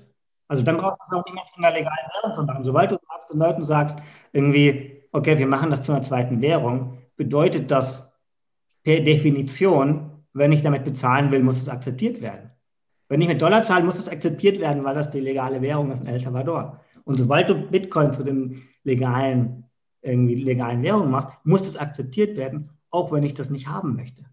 Und damit irgendwie, damit hast du aber wieder eine, das verträgt sich nicht mit dem libertären, libertären Gedanken das ist kein Thema. Also das, das sehen wir ja genauso. Ich, äh, dieser Artikel 7, den möchte ich nicht haben und den möchten auch alle anderen Bitcoiner nicht haben. Ähm, Bitcoin ist ein frei, freies Geld und freies Geld verträgt sich eigentlich nicht äh, mit Menschen, die gezwungen werden, das anzunehmen. Wie stehst du eigentlich grundsätzlich zu dieser Idee eines Legal Tenders? Also für mich es gehören alle Legal Tender Laws abgeschafft. Also niemand sollte gezwungen werden, irgendeine Währung anzunehmen, auch nicht so ein Betrug wie ein Dollar oder ein Euro. Ähm, wie stehst du grundsätzlich zu dem, dass die Menschen gezwungen werden, Dollar anzunehmen? Weil äh, das ist ja auch mein Hauptproblem mit den ganzen Kritikern. Die sagen immer, ja, die werden gezwungen, den, den Bitcoin anzunehmen, aber die haben kein Problem damit, dass die Menschen gezwungen werden, irgendeinen anderen, ich sage es jetzt lieber nicht, Sag anzunehmen. ja. Das ist nämlich, äh, und da haben die Bitcoiner, da haben auch viele auch recht, die uns zuhören, die sagen, schau mal, ihr seid jetzt so kritisch dem gegenüber, aber diese Leute, die das kritisieren, die kommen ja gerade aus der Ecke, die dann kein Problem damit haben, dass Menschen gezwungen werden, GEZ zu zahlen oder irgendwas, zu was, irgendwas anderem gezwungen werden. Weißt du, was ich meine? Versteh? Wie stehst du dazu, dass die gezwungen werden, Dollar zu nehmen? Ich glaube, letztendlich muss man dann irgendwie kohärent sein. Also entweder man sagt irgendwie, niemand darf gezwungen werden. Nee, wir sind es, aber sind es die anderen auch? Also ich bin's. Ich, ich, ich, will dieses, äh, ich will dieses Gesetz nicht. Also, ja, das hast jetzt traditionell, also ich habe es ja auch nicht gemacht. Der traditionellen Währungen, also da, da, da, da stehen sich halt zwei sehr gegensätzliche Positionen gegenüber. Irgendwie eine sehr, ein sehr libertärer Gedanke, die irgendwie die Kontrolle des Staates über das Individuum grundsätzlich ablehnt. Ähm, und ich teile die Position nicht, weil, äh, weil ich glaube, dass die Kontrolle des Staates über, über Wirtschaft wichtig ist. Ähm, ja, aber dann verstehe ich die Kritik auch nicht an, an Bitcoin. Dann verstehe ich es ja nicht, äh, die Kritik zu sagen, da werden Menschen gezwungen, den Bitcoin anzunehmen, wenn man eh schon der Meinung ist, der Staat hat das Recht, Menschen zu zwingen, irgendwas zu tun. Na, in traditionellen Geldwirtschaften geht es ja darum, dass der Staat Kontrolle hat über Währung.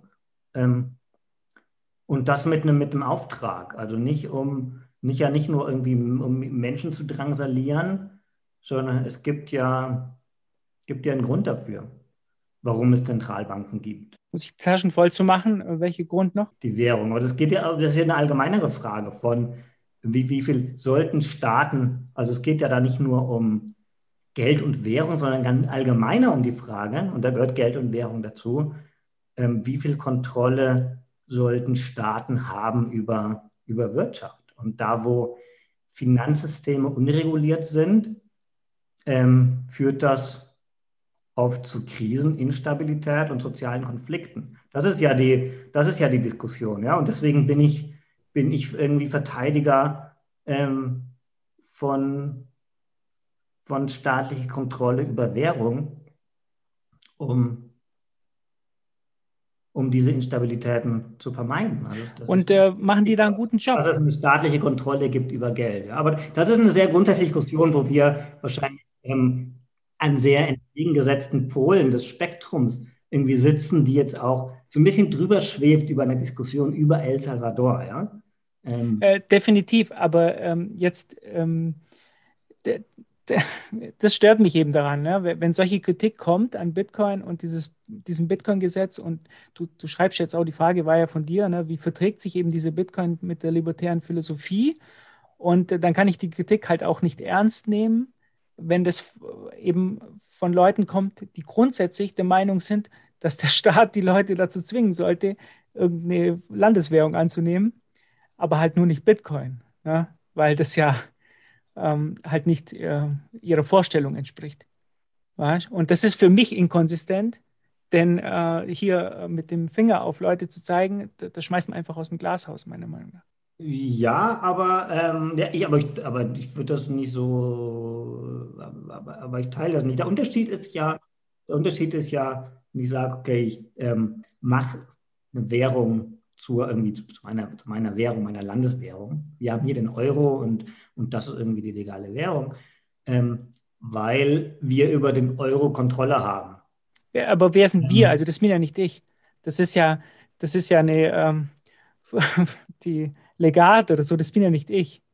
Der Staat, ja? Oder irgendwie ein ja, und wer ist der Staat? Das, ist ja, das bin auch nicht ich. Also, da, weißt du, was ich meine? Diese Vorstellung, Ja, aber ich glaube, da könnten wir. Ich, also ja, ich glaube, da kann man lange drüber diskutieren. Aber das, ich, das, was ihr jetzt gerade beide sagt, ist ja im Prinzip auch das, was, was wir gerade in El Salvador sehen, nur um es wieder ähm, auf, aufs Thema zurückzubringen. Es gibt schon eine Ambivalenz. Wir haben einerseits diese Chivo-Infrastruktur, die ähm, mit, mit allen möglichen ähm, dystopischen Szenarien, aber gleichzeitig hat der El Salvador auch die offene Bitcoin-Struktur gewählt. Also dieses, es ist eben freigestellt, Bitcoin mit Lightning zu nutzen und eigene Lösungen zu nutzen. Und ähm, nach aktuellem Stand machen das ja auch. Also die McDonalds war am 7. September zum Start des Bitcoin-Gesetzes ähm, am Start mit einer eigenen Lösung. Die, ähm, das war, kurzes Problem war wohl, dass Leute mit der Chivo-App da hingekommen sind zu McDonalds und konnten dann nicht mit Bitcoin bezahlen.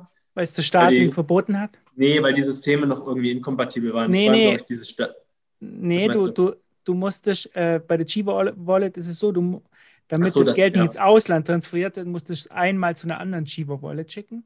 Jetzt sind natürlich viele Leute mit diesem Geld da hingekommen, wollten bei McDonalds was kaufen und das ging da nicht. Und für mich ist das dann so praktisch, das wissen die Leute ja nicht warum. Ne? Die sagen, ah, dieses Bitcoin funktioniert nicht. Dabei war es in der App halt so eingestellt, damit du es nicht gleich ins Ausland transferieren kannst. Oder? Ja, also genau, damit die nicht alle gleich auscashen, sondern erstmal ausprobieren muss sozusagen dein Startguthaben von 30 Dollar an eine andere Chivo-App genau, äh, versendet werden und erst dann kannst du es auch per Bitcoin ausgeben. Ähm, genau, aber diese Ambivalenz zwischen der Chivo-Infrastruktur, also wo im Prinzip der Staat sich so ein, so ein gewisses Monopol aufbaut und aktuell 1,6 Millionen Nutzer für die App hat, ähm, versus das komplett offene Netzwerk, was im Prinzip jeder nutzen kann. Und ähm, es gibt immer die Möglichkeit zu sagen, ich möchte die Chivo-Infrastruktur nicht nutzen, mhm. sondern ich gehe jetzt auf, auf das offene Netzwerk. Und auch da ist es ja wieder so eine gewisse Ambivalenz. Dann einerseits kann man sehen, dass es da irgendwie eine gewisse finanzielle Überwachungsstruktur aufgebaut werden könnte, wenn man, wenn man sozusagen dystopisch sieht. Andererseits gibt der Staat selber den Individuen die Möglichkeit in die Hand, Bitcoin souverän zu nutzen äh, und, und damit zu machen, was jeder Einzelne will. Und ich glaube, das ist auch eine dieser spannenden Fragen in, in El Salvador aktuell, dass es einfach. Dass wir, weil das, glaube ich, damit zusammenhängt und die Frage, die wir noch gar nicht wirklich beantwortet haben, so richtig ist, warum und äh, warum macht das der Staat eigentlich und was will der Staat eigentlich damit? Ähm, und ich glaube, das hilft auch zu verstehen, warum, also welche, welche, welche, warum gibt es die Chivo-App und warum nicht nur einfach irgendwie die Technologie, die schon existiert. Hat, hat, der, hat der Staat eigentlich ein Ziel davon? Geht es ihm jetzt wirklich darum, irgendwie, irgendwie die Leute in den, in den Genuss finanzieller Freiheiten zu bringen? Und man muss die überzeugen, die wollen das zwar nicht, aber vielleicht haben sie einfach nicht, nicht verstanden, wie toll das eigentlich alles ist. Oder gibt es vielleicht andere Interessen und andere Risiken, die aber nicht ausgesprochen werden? Ja? Also vielleicht geht es ja gar nicht der Regierung gar nicht so sehr darum, ähm, dass, äh, was gesagt wird, finanzielle Inklusion. Ich weiß gar nicht, ob das finanzielle Inklusion ist. Da wäre ich auch erstmal skeptisch. Oder vielleicht geht es gar nicht darum. Vielleicht gibt es auch nochmal ein anderes. So, was ist also das, was wollen Staaten eigentlich? Es ist eben erstmal absurd, dass du eine, irgendwie einen Bitcoin hast, der motiviert ist aus dieser Idee finanzieller Anarchie heraus und gegen Staaten, praktisch um, um Staaten irgendwie auszuweichen, der Kontrolle von Staaten zu ergehen, entgehen, wenn jetzt ein Staat sagt, ja, ich mache das aber zu meiner Währung, dann ist das ja erstmal verdächtig. Ja? Und dann finde ich schon wichtig zu fragen, ähm, vor allem wenn es so einer ist wie Bukele, der ganz klare autoritäre Ambitionen hat, irgendwie der, der, ähm, der, wo wirklich viele von meiner Freunde ernsthaft besorgt sind und über Exil nachdenken, beziehungsweise viele schon ins Exil gegangen sind auch, oder nicht von meinen Freunden so sehr, aber das ist das ist kein, kein besonders ähm, politisch kein sehr optimistisches Szenarium, ähm, das sich da, das sich da, das sich da aufmacht. Ähm, und die, das finde ich wichtige, schon wichtig, sich zu fragen, so, warum macht das dann die Regierung eigentlich? Ähm, was verspricht sich die Regierung davon? Geht es wirklich nur darum, irgendwie Individu Individuen finanzielle Freiheiten zu verschaffen? Ja, und ich vermute schon, dass da irgendwie auch ein, also wahrscheinlich, ich finde ja die plausibelste Erklärung ist, dass, dass sich El Salvador versucht damit, oder Bukele versucht damit, irgendwie eine Nische, eine wirtschaftliche Nische zu schaffen und, und, und, und Wachstum zu schaffen auf, ähm, durch den Zufluss von digitaler Währung, von Bitcoin. Ja, und das zum einen, klar, äh, hat sicher auch den Effekt, dass jetzt, wenn wir hier deutsche Delegationen offizielle deutsche Bitcoin-Delegation dahin fährt, vielleicht finden, ne, die sehen, eigentlich ist El Salvador ganz schön, da gibt es die besten Surfstrände. Vielleicht schafft das auch eine Art von Tourismus, vielleicht weckt das Interesse an vielen Leuten, die jetzt ins Land kommen und sagen, okay, wir geben jetzt hier unsere Bitcoin aus. Ähm, aber das, was letztendlich, was ist letztendlich der große Standortvorteil von, von El Salvador? Ähm, ähm, und ich glaube, El Salvador wird auch sehr viel, sehr attraktiv werden für zum Beispiel für Geldwäscheaktivitäten. Und ich glaube, dass äh, Bukele sich da auch überlegt, okay, da gibt es irgendwie eine Nische, da gibt es da gibt's, da gibt's eine Möglichkeit. So, Panama ist groß geworden ähm, mit dem, seinem Finanzsektor. Irgendwie so als Offshore-Zentrum attraktiv für alle. Du, ähm, willst du damit sagen, dass wir, dass Bitcoin nicht nur Western Union dieses Geschäft wegnimmt, sondern auch den ganzen anderen großen Banken, die ja für, hauptsächlich für Geldwäsche verantwortlich sind? Ähm, ja, vielleicht gibt es da, möglicherweise gibt es da gemeinsame Interessen. Vielleicht schließt sich das ja gar nicht so sehr aus. Also ich glaube, dass das attraktiv ist, wenn du ein Land hast, in dem die Dollar die offizielle Währung ist und du deine Bitcoin da leicht in Dollar verwandeln kannst.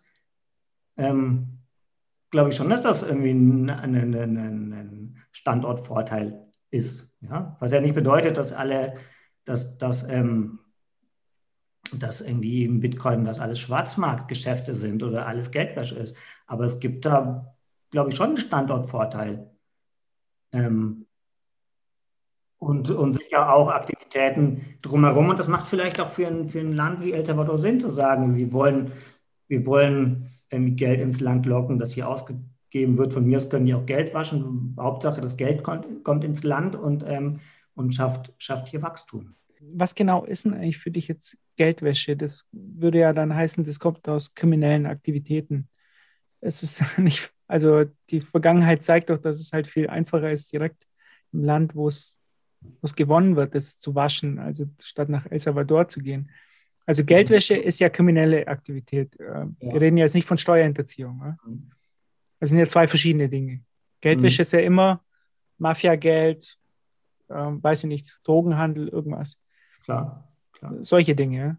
Klar. Und ich, ich glaube, du hast da schon recht. Also der Bukele will ja was, er hat es ja auch geschafft, äh, international bekannt zu werden. Ne? Also ich kannte den ja vorher nicht. Bevor er sein Gesetz hier verabschiedet hat, habe ich, wusste ich kaum, wo El Salvador liegt. Und äh, wer Bukele ist, wusste ich auch nicht. Jetzt äh, schicken wir Delegationen aus Deutschland, äh, den besten deutschen Bitcoiner Jeff schicken wir jetzt nach El Salvador. Nicht verwechseln. und ähm, und äh, viele ähm, Unternehmen haben schon Zweigstellen dort aufgemacht, weil das ja sozusagen, sozusagen jetzt Ground Zero ist.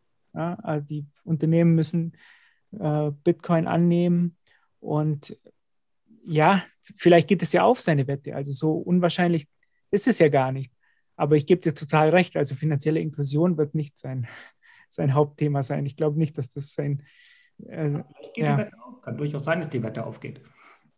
Ja, also so, so unwahrscheinlich ist es ja nicht. Und wenn man sieht, wie, wie groß Bitcoin jetzt schon geworden ist und ja, sich an die Spitze einer solchen Technologie zu setzen, die sich dann vielleicht in den nächsten Jahren durchsetzt, ist vielleicht nicht die dümmste Idee, die er hat.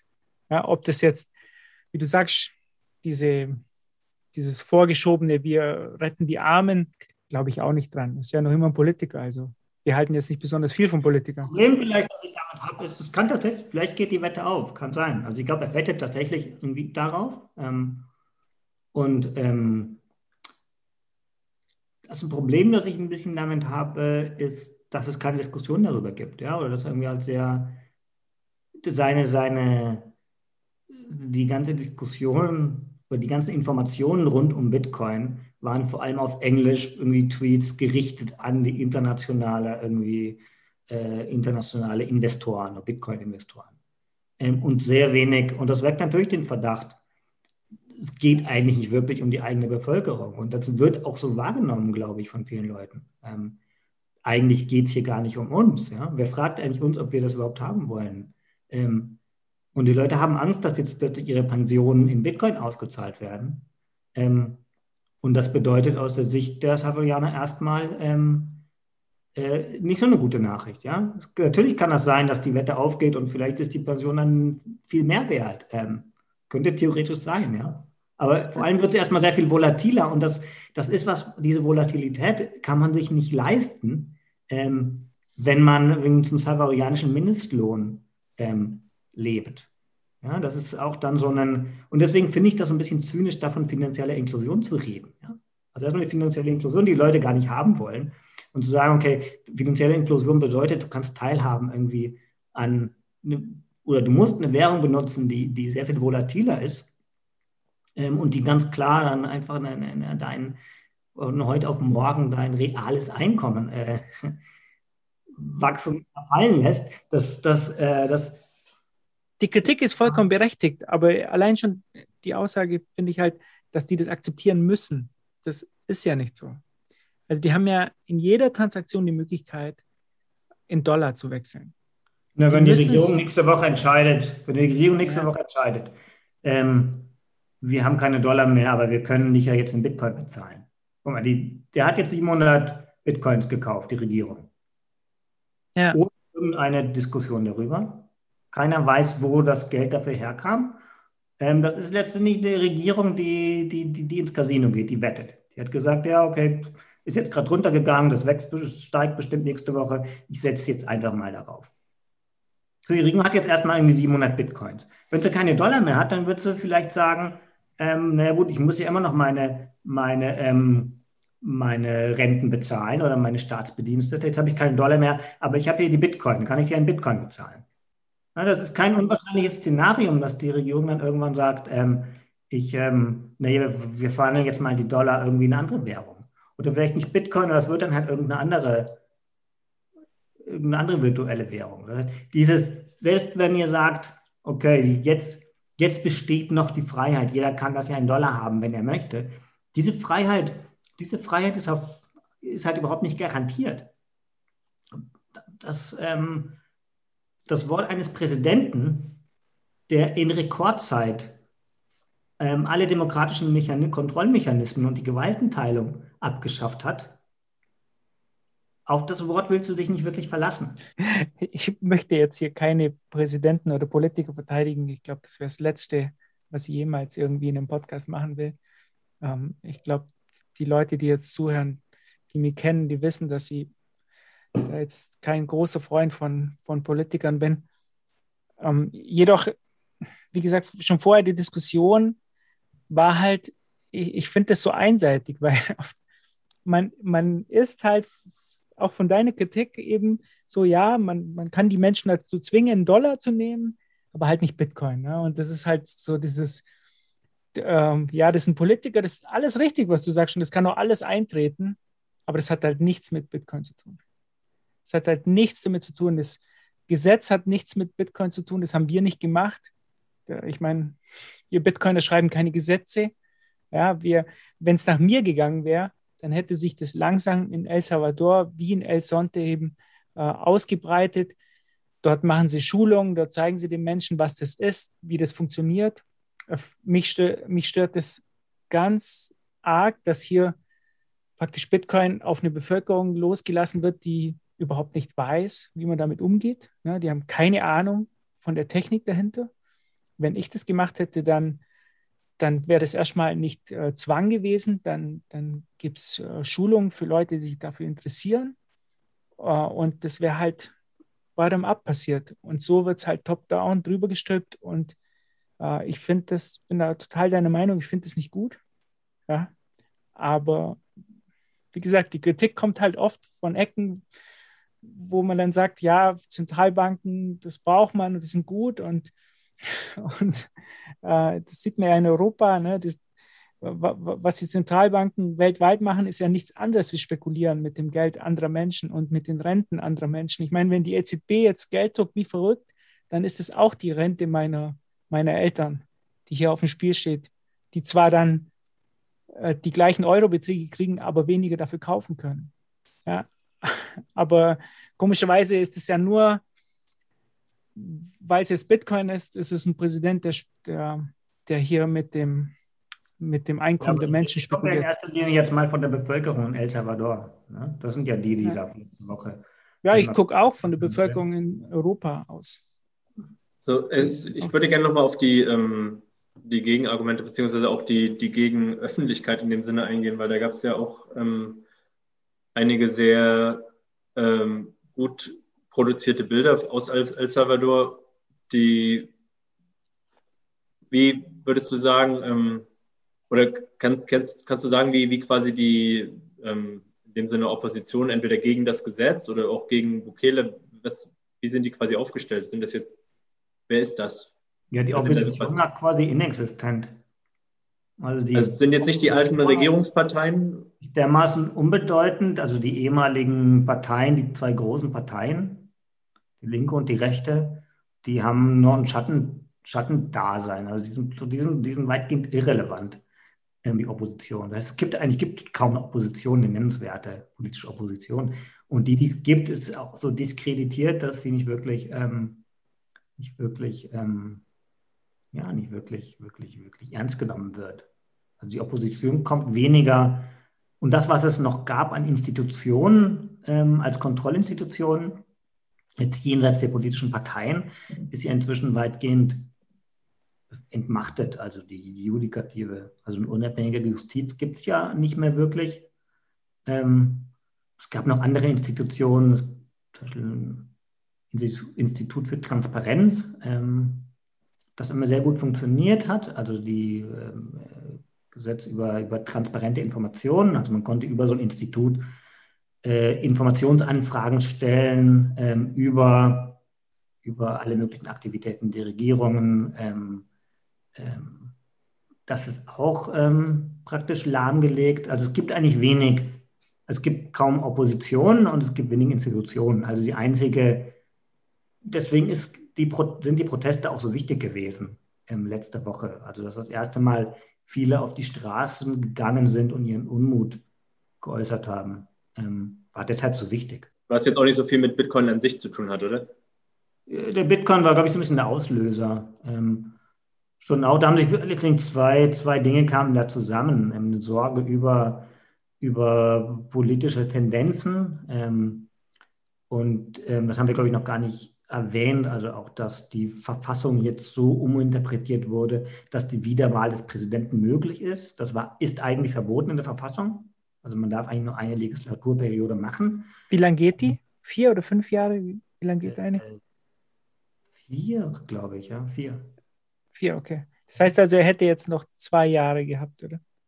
Ähm, aber hat, hat jetzt, ja, kann sich jetzt eigentlich so, und das wird auch passieren, höchstwahrscheinlich. Das heißt, dass er da erstmal erstmal bleiben wird, ja. Also darum geht es. Natürlich war das auch Protest dagegen, aber ich denke, der Auslöser war, war schon auch der, der Bitcoin.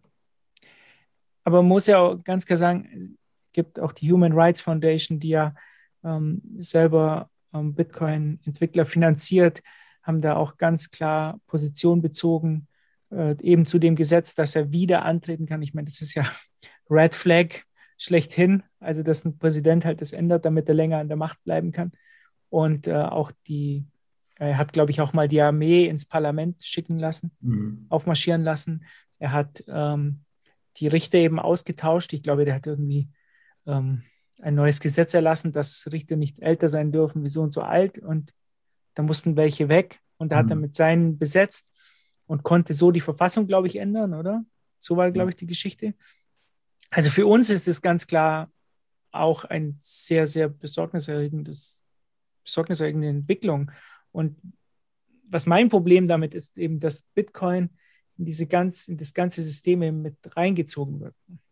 Also praktisch auch bei den Protesten sieht man ja, dass, dass diese Leute ja gegen Bukele protestieren und Bitcoin wird jetzt praktisch in diesen Sog mitgezogen, weil er der Präsident ist, der diese Währung zur Landeswährung erhoben hat so sehe ich das. Also ich, deshalb, ja, also mich, mich ja, stört das auch. Aber das ist vielleicht nochmal jetzt irgendwie eine, eine provokative Frage zurück.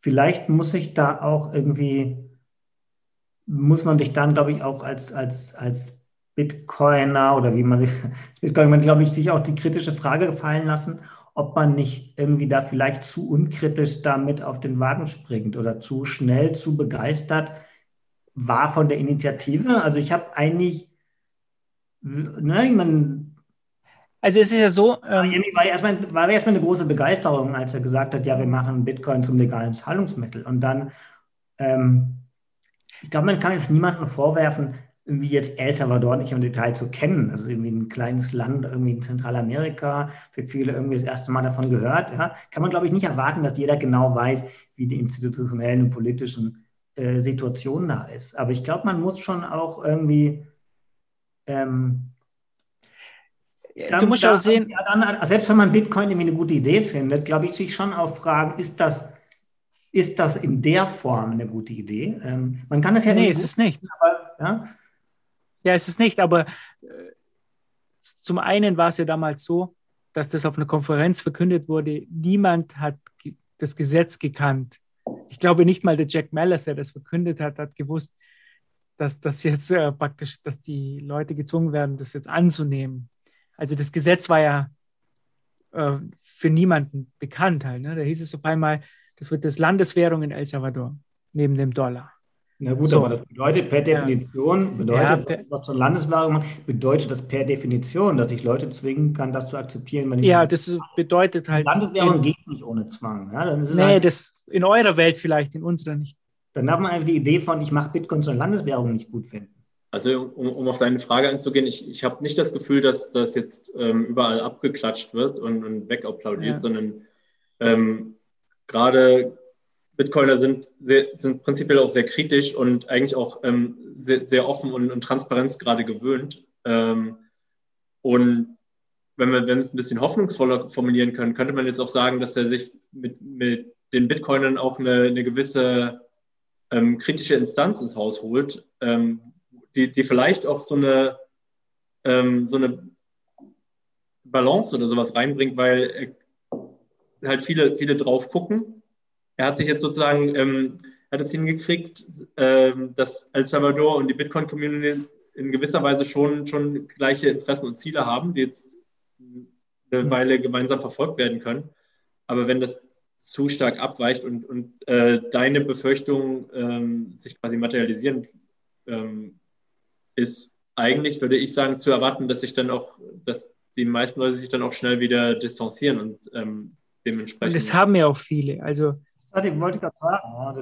ich habe von Nazi-Methoden gelesen, was ich schon teilweise zu harsch fand, aber es haben sich ganz viele distanziert und ich glaube, man darf das auch, also wir persönlich glauben ja, dass Bitcoin den, dass das was Gutes ist. Ne? Also wir, wir glauben ja, Bitcoin ist was Gutes. Es mag ja bei dir jetzt anders sein, aber wir glauben, es wird den Menschen helfen. Ne? So, das ist ja der eine Standpunkt. Der andere, dass wir jetzt Politiker grundsätzlich nicht gut finden und den Bukele jetzt auch nicht gut finden, aber halt er das Gesetz eingeführt hat. Ja, das, ich würde es halt äh, so ein bisschen vergleichen wie Chile ja, unter Pinochet. Also damals gab es ja auch die die wirtschaftsliberale ähm, Gemeinschaft, die gesagt hat, das wird ein freier Markt wird Chile helfen. Aber deshalb befürworten wir doch nicht, dass Menschen umgebracht werden unter einer Diktatur. Aber unser Glaube war halt, dass dieses System eben langfristig den Menschen helfen wird und zu einer Demokratie führen wird. Und das hat sie auch getan. Verstehst du, was ich meine? Das bedeutet ja nicht, dass du eine Diktatur unterstützt, nur weil du, weil du willst, dass die Menschen auch gutes Geld haben was, was Jeff gerade sagt, es gibt ja, gab ja eine, tatsächlich auch viele Bitcoiner, die jetzt auch irgendwie, so wie ihr das vorhabt, in El Salvador sind und sich das ansehen wollten und jetzt sehr kritisch berichten ja, über, über das, was da passiert und irgendwie das jetzt auch anders sehen. Und das kann sein, dass das tatsächlich auch ein, ein, ein wichtiges Element ist, jetzt irgendwie Leute aus dem Ausland zu haben, die sich das genau angucken, darüber schreiben ähm, und vielleicht auch eine Form von irgendwie Form von kritischer Öffentlichkeit und Sichtbarkeit außerhalb von El Salvador schaffen. Ja? Also vielleicht kann man jetzt dieses, weil ich jetzt die ganze Zeit diese Doom-Szenarien gebracht habe, vielleicht kann man da auch, vielleicht gibt es auch Gründe, optimistischer zu sein. Ja? Vielleicht gibt es da auch irgendwie positive Aspekte. Ja? Und ähm, Also Bitcoin wird, wird, halt immer wieder unterschätzt und ähm, für viele ist es so ein, ist es nur, ist es ja nur ein, wirklich nur eine Währung, aber es ist ja auch ein Netzwerk und auch ein soziales Netzwerk und ähm, eine, gewisse Öffentlichkeit mit der, mittlerweile. In Deutschland noch nicht ganz so stark, aber in den USA gibt es auch Lobbygruppen, Lobbygruppen, die die Politik machen, die, die quasi auf diesen kleinsten gemeinsamen Nenner Bitcoin, Freiheit und so weiter zurückzuführen sind. Und ich, ich würde, ähm, vielleicht ist das eine Sache, die jetzt gerade passiert, dass, dass einfach ähm, diese, dieses offene Netzwerk auf einmal auch politisch relevant wird und, und dann eine gewisse Mitsprache oder eine gewisse Stimme kriegt. Vielleicht auch unbeabsichtigt. Aber es wäre zumindest meine, meine utopische, meine positive. Eine kritische Sache würde ich trotzdem gerne noch sagen, weil ich schon noch das Gefühl habe, dass Bitcoin ist, ist ähm, eine Initiative, die eher die, die, die in Ländern des Nordens ähm, entstanden ist. Also ich glaube, das ist so ein, die Idee von, das bringt uns irgendwie finanzielle Freiheit, vielleicht nicht so gut funktioniert oder schon eine Idee ist, die von, die von außen kommt. Und wenn man sich jetzt die Reaktion El Salvador anguckt, vielleicht nicht das ist, was die meisten Leute irgendwie wollen, brauchen und nachfragen. Es könnte möglicherweise ist das irgendwie, kennen die Technologie nicht oder haben vielleicht nicht die Möglichkeit, die Technologie zu nutzen.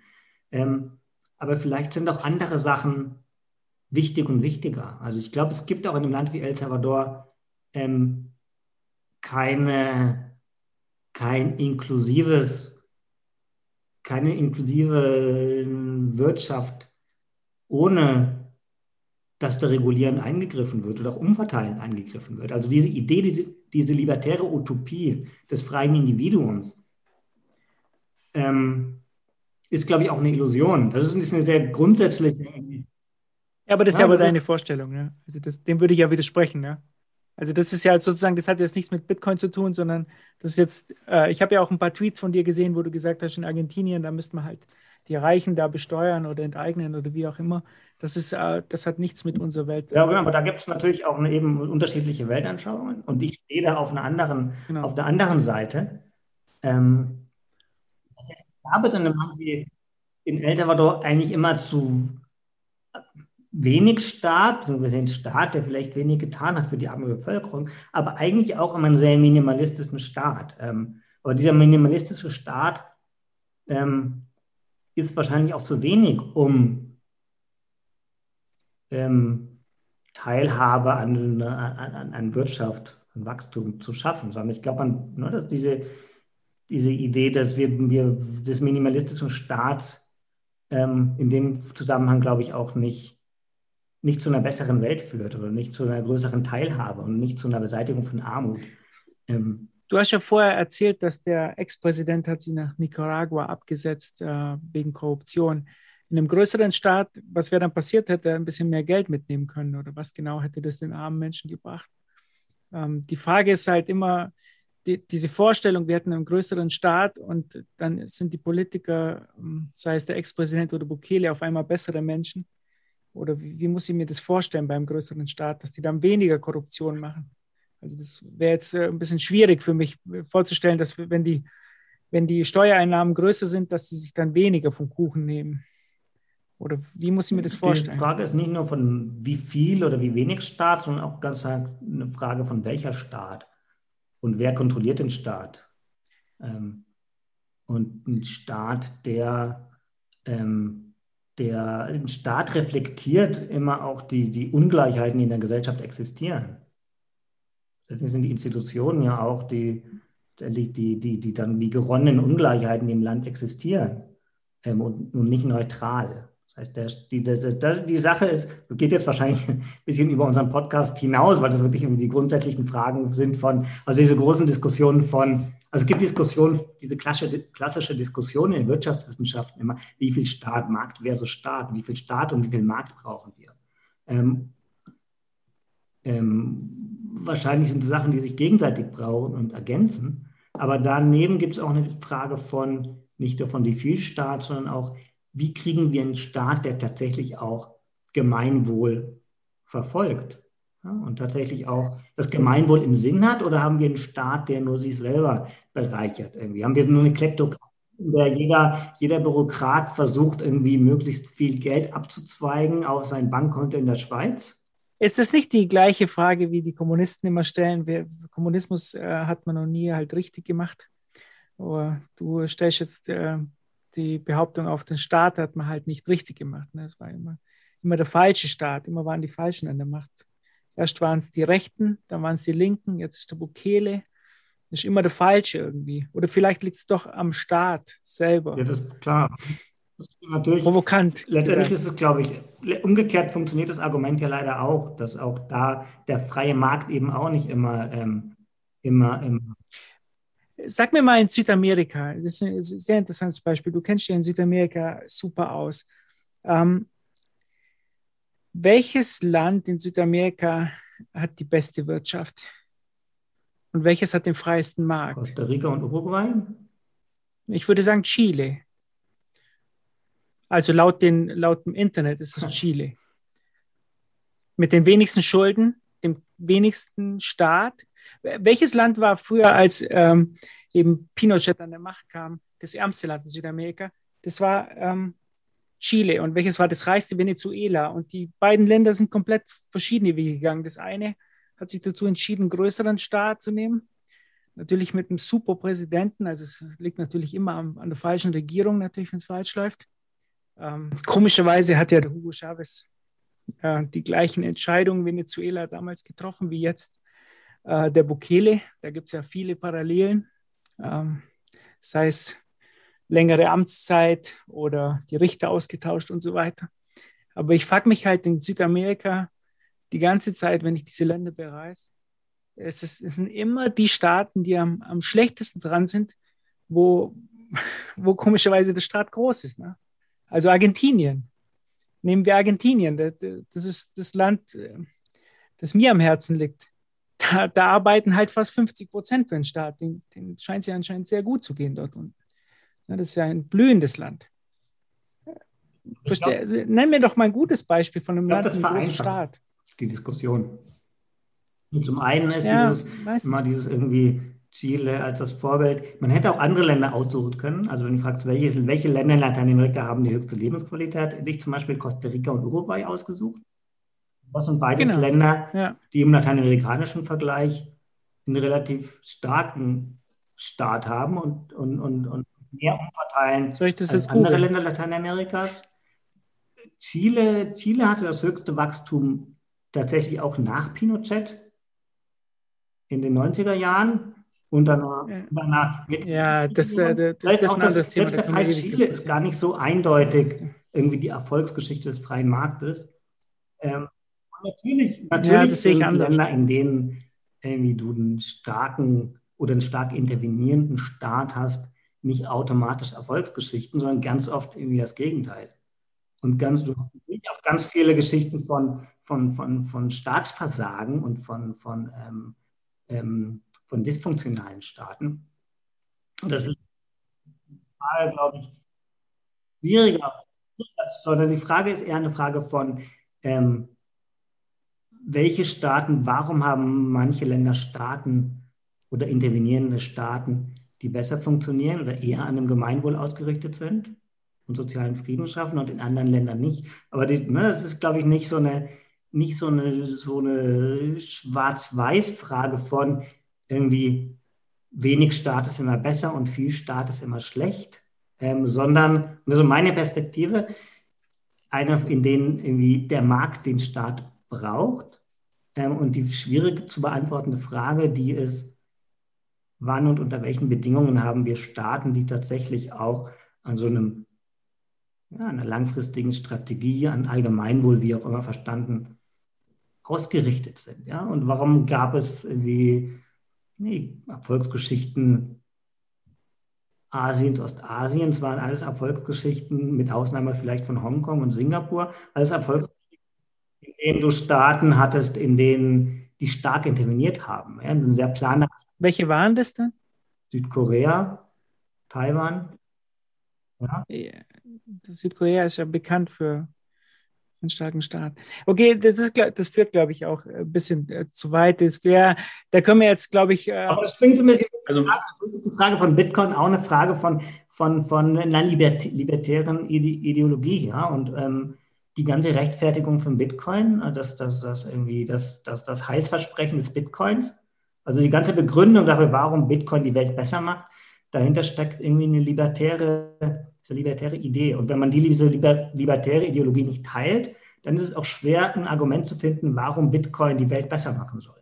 Also das, das Gute oder dieses Verbindende an Bitcoin ist ja, dass da jeder im Prinzip seine politische Meinung ähm, mitbringen kann und auch drauf projizieren kann.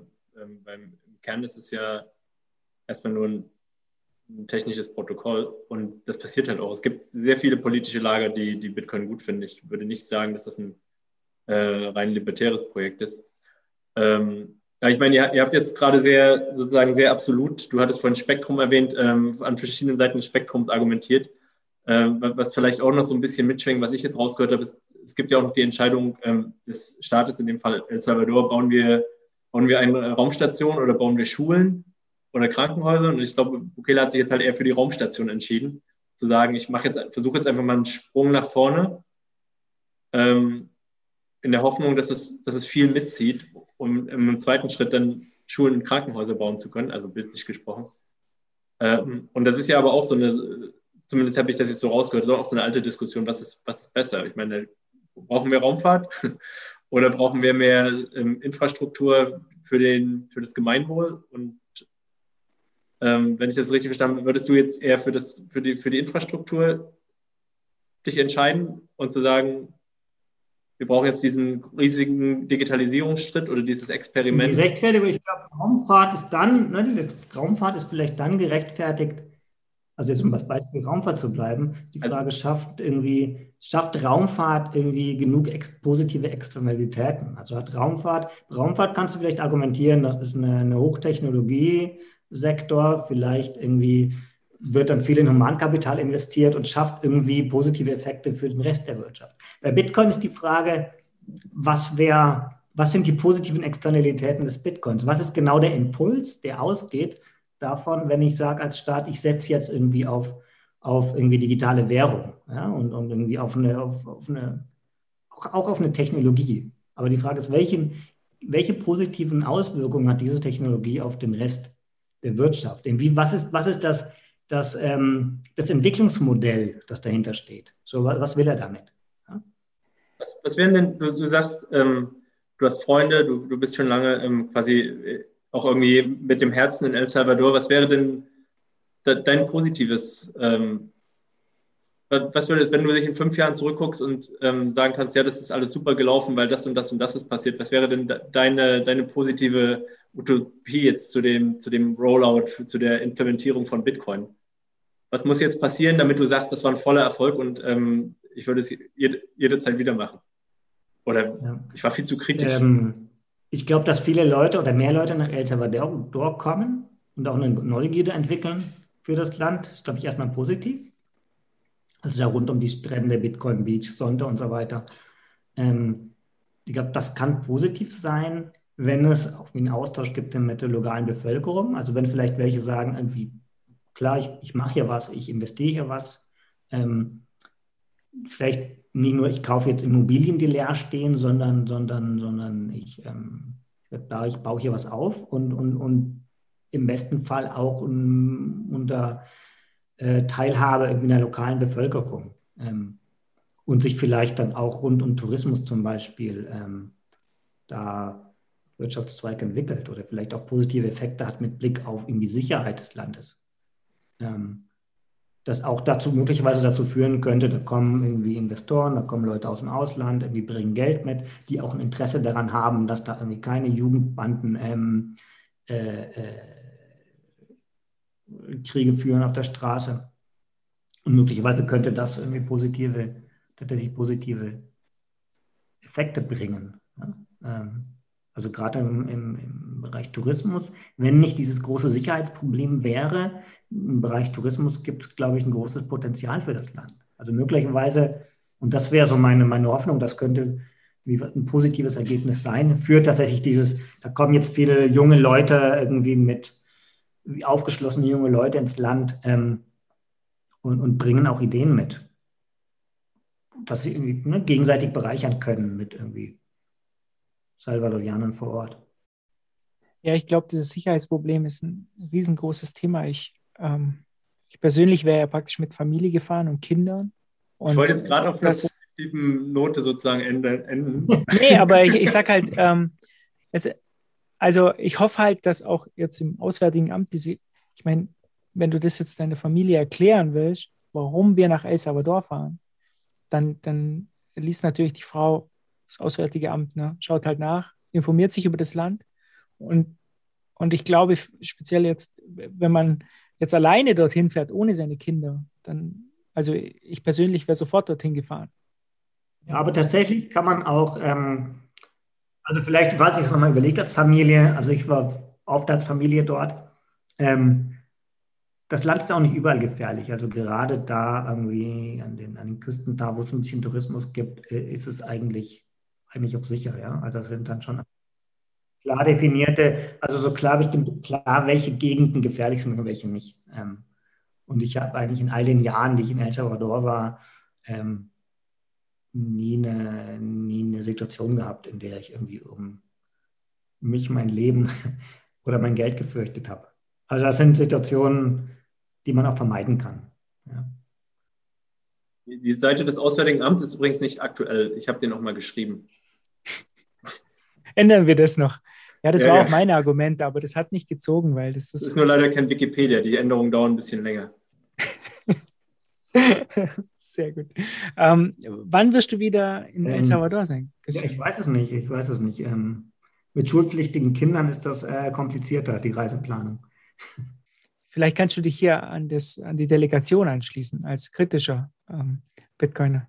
Wie bitte? Ja, Mitte November. November. Ein guter, guter Monat, um, um dahin zu reisen. Sehr schön. November, Dezember sind die besten die besten Monate. Und, und wer bis hierhin gehört hat, wir fahren natürlich auch, weil es eine Konferenz gibt, die Adopting Bitcoin, wo die sich unter anderem auch auf die Fahne geschrieben hat, mit den lokalen Leuten zu reden, also es soll nicht und, und versuchen sozusagen auch aus Bitcoin-Sicht Best Practices reinzubringen und ähm, die positiven Aspekte zu betonen, ähm, die, die, Leute sozusagen die, diese ökonomische Teilhabe an die Hand zu geben.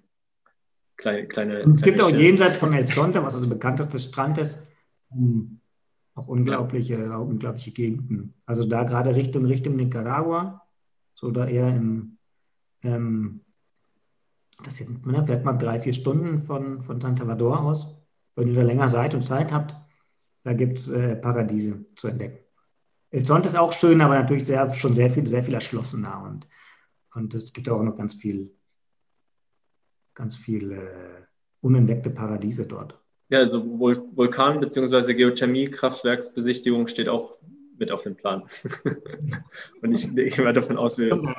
Bitcoin Mining, ja, mit Geothermie. Ja, zumindest ist das ja auch ein, ein Versprechen. Das Thema haben wir ja auch gar nicht, gar nicht angesprochen. Ja, da, ich glaube, da gibt es auch gar nicht so viel zu besprechen, weil das ja erst noch im Aufbau ist. Also, mhm. ich meine, klar, man kann es nochmal kurz anreißen. Es gibt halt jede Menge Vulkane und Geothermie und quasi kostenlose Energie aus der Erde, saubere, kostenlose Energie die auch teilweise genutzt wird, aber teilweise eben, weil El Salvador noch nicht so industrialisiert ist oder, oder ähm, es gibt halt mehr Energie, als es als gebraucht wird im Endeffekt.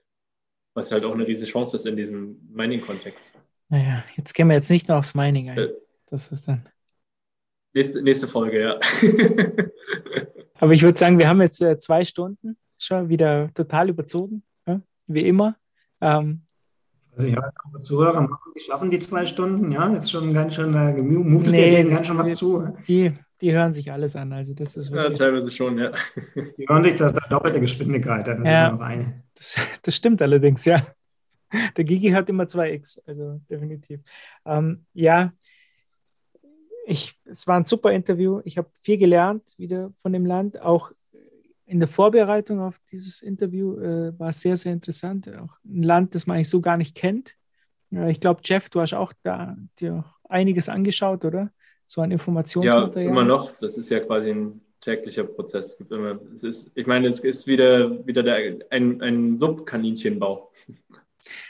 Und, äh, und jetzt das Gespräch und ich habe das Gefühl, ich kenne El Salvador jetzt schon ziemlich gut, geschichtlich und auch so Ja, und jetzt muss ich hinfahren. Jetzt muss ich halt, äh, äh, ich gebe dir die Nummer von meiner Frau, die ruft schon an, die überzeugst du dann, wir beide. dass wir da hinfahren. Äh, ja, also, Christian und dann gebe ich, das wird, glaube ich, ein längeres, äh, längere Aufgabe halt. Steht der Tropfen höher Zu überzeugen. Ja. Nach dem äh, Artikel in der, im Auswärtigen Amt wird das, glaube ich, schwierig, ja. Und äh, ja, ich hoffe, dass ich da irgendwann hinfahren kann. Also es bleibt spannend. Ähm, ich freue mich auch drauf, das alles mal persönlich kennenzulernen und ähm, ich weiß nicht, ob wir dann irgendwann eine abschließende Meinung.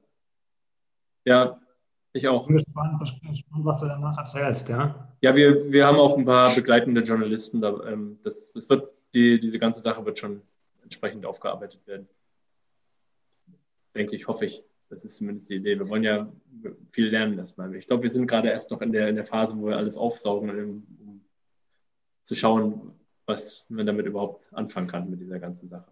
Und ähm, das Gespräch heute fand ich auch super hilfreich dafür. Vielen Dank. Vielen Dank, Christian. War super. Ja, danke.